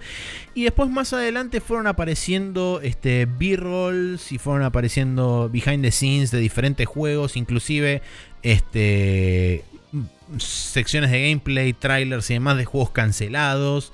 Eh, aparecieron también partes de demos que se habían jugado en diferentes lugares y que se habían distribuido para utilizar como este, imágenes promocionales de esos juegos que después eventualmente terminaron cancelados también. Es muy interesante, lo último que se posteó ahí fue eh, todo el making of del Mortal Kombat 3. Eh, Va, relativamente, hace relativamente poco que se, se publicó eso. Eh, pero la verdad que es súper, súper interesante porque tiene un montón de archivos de un montón de cosas diferentes. Eh, y es súper interesante ver justamente eh, no solamente lo que son los juegos cancelados, sino también eh, mucho del, del B-roll y de, de lo que es behind the scenes de producciones de juegos que por ahí muy poca gente conoce. Por- tipo, vi por ahí que había uno también del Silent Hill 3.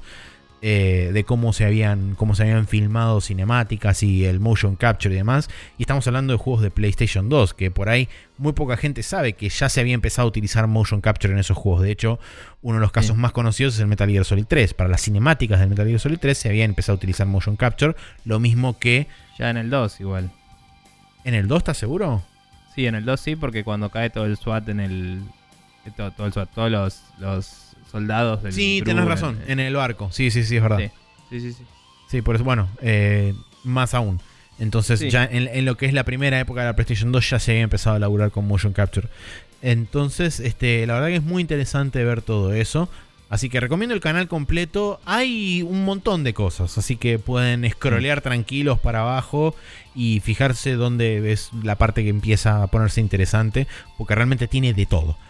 Eh, estaría bueno por ahí que el administrador del canal se ponga las pilas y empezar a ordenar en playlists, tipo separar y esas cosas, porque estaría mucho más ordenado y correcto.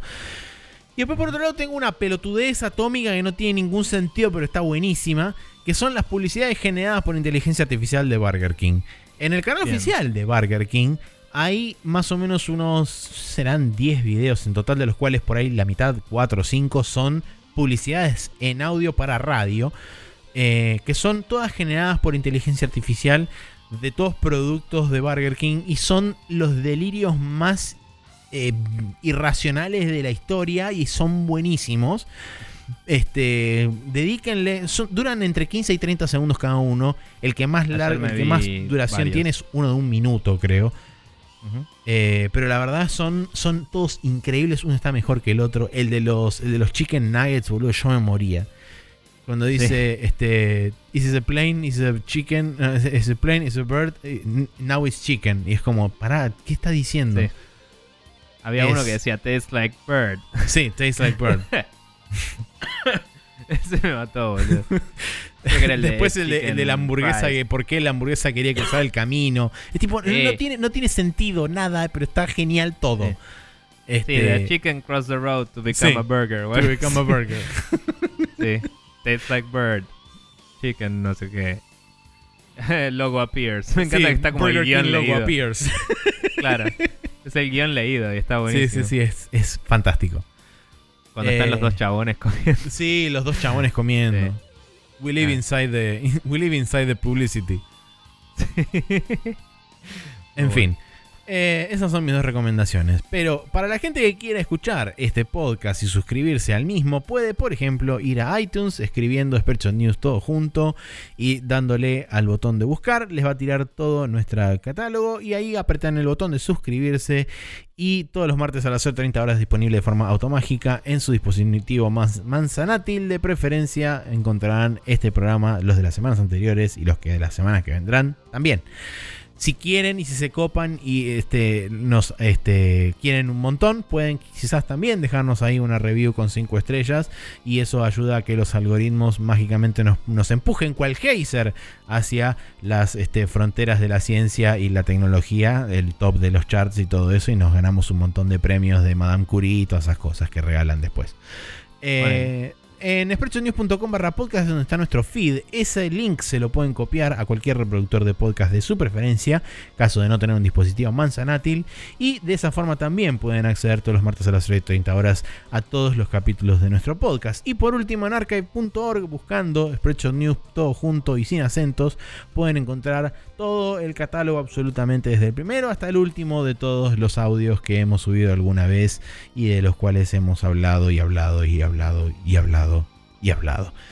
Por Sí. otro lado, tenemos la videomagia, donde en youtube.com barra News TV están no solamente todas las playlists de los juegos que hemos jugado a lo largo de este tiempo, sino también lo que sobra de Spreadshot News, que es nuestra playlist armada de la forma más eclépticamente posible, dada la combinatoria de géneros, personas y personajes que se encuentran ahí eh, haciendo disparatadas cosas musicales, con mayor o menor eh, índice de eso, musicalidad Sí. también.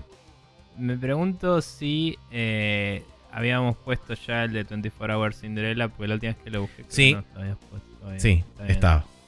El otro día lo quería ver y fue como, ah, no está en la playlist. Pero nada.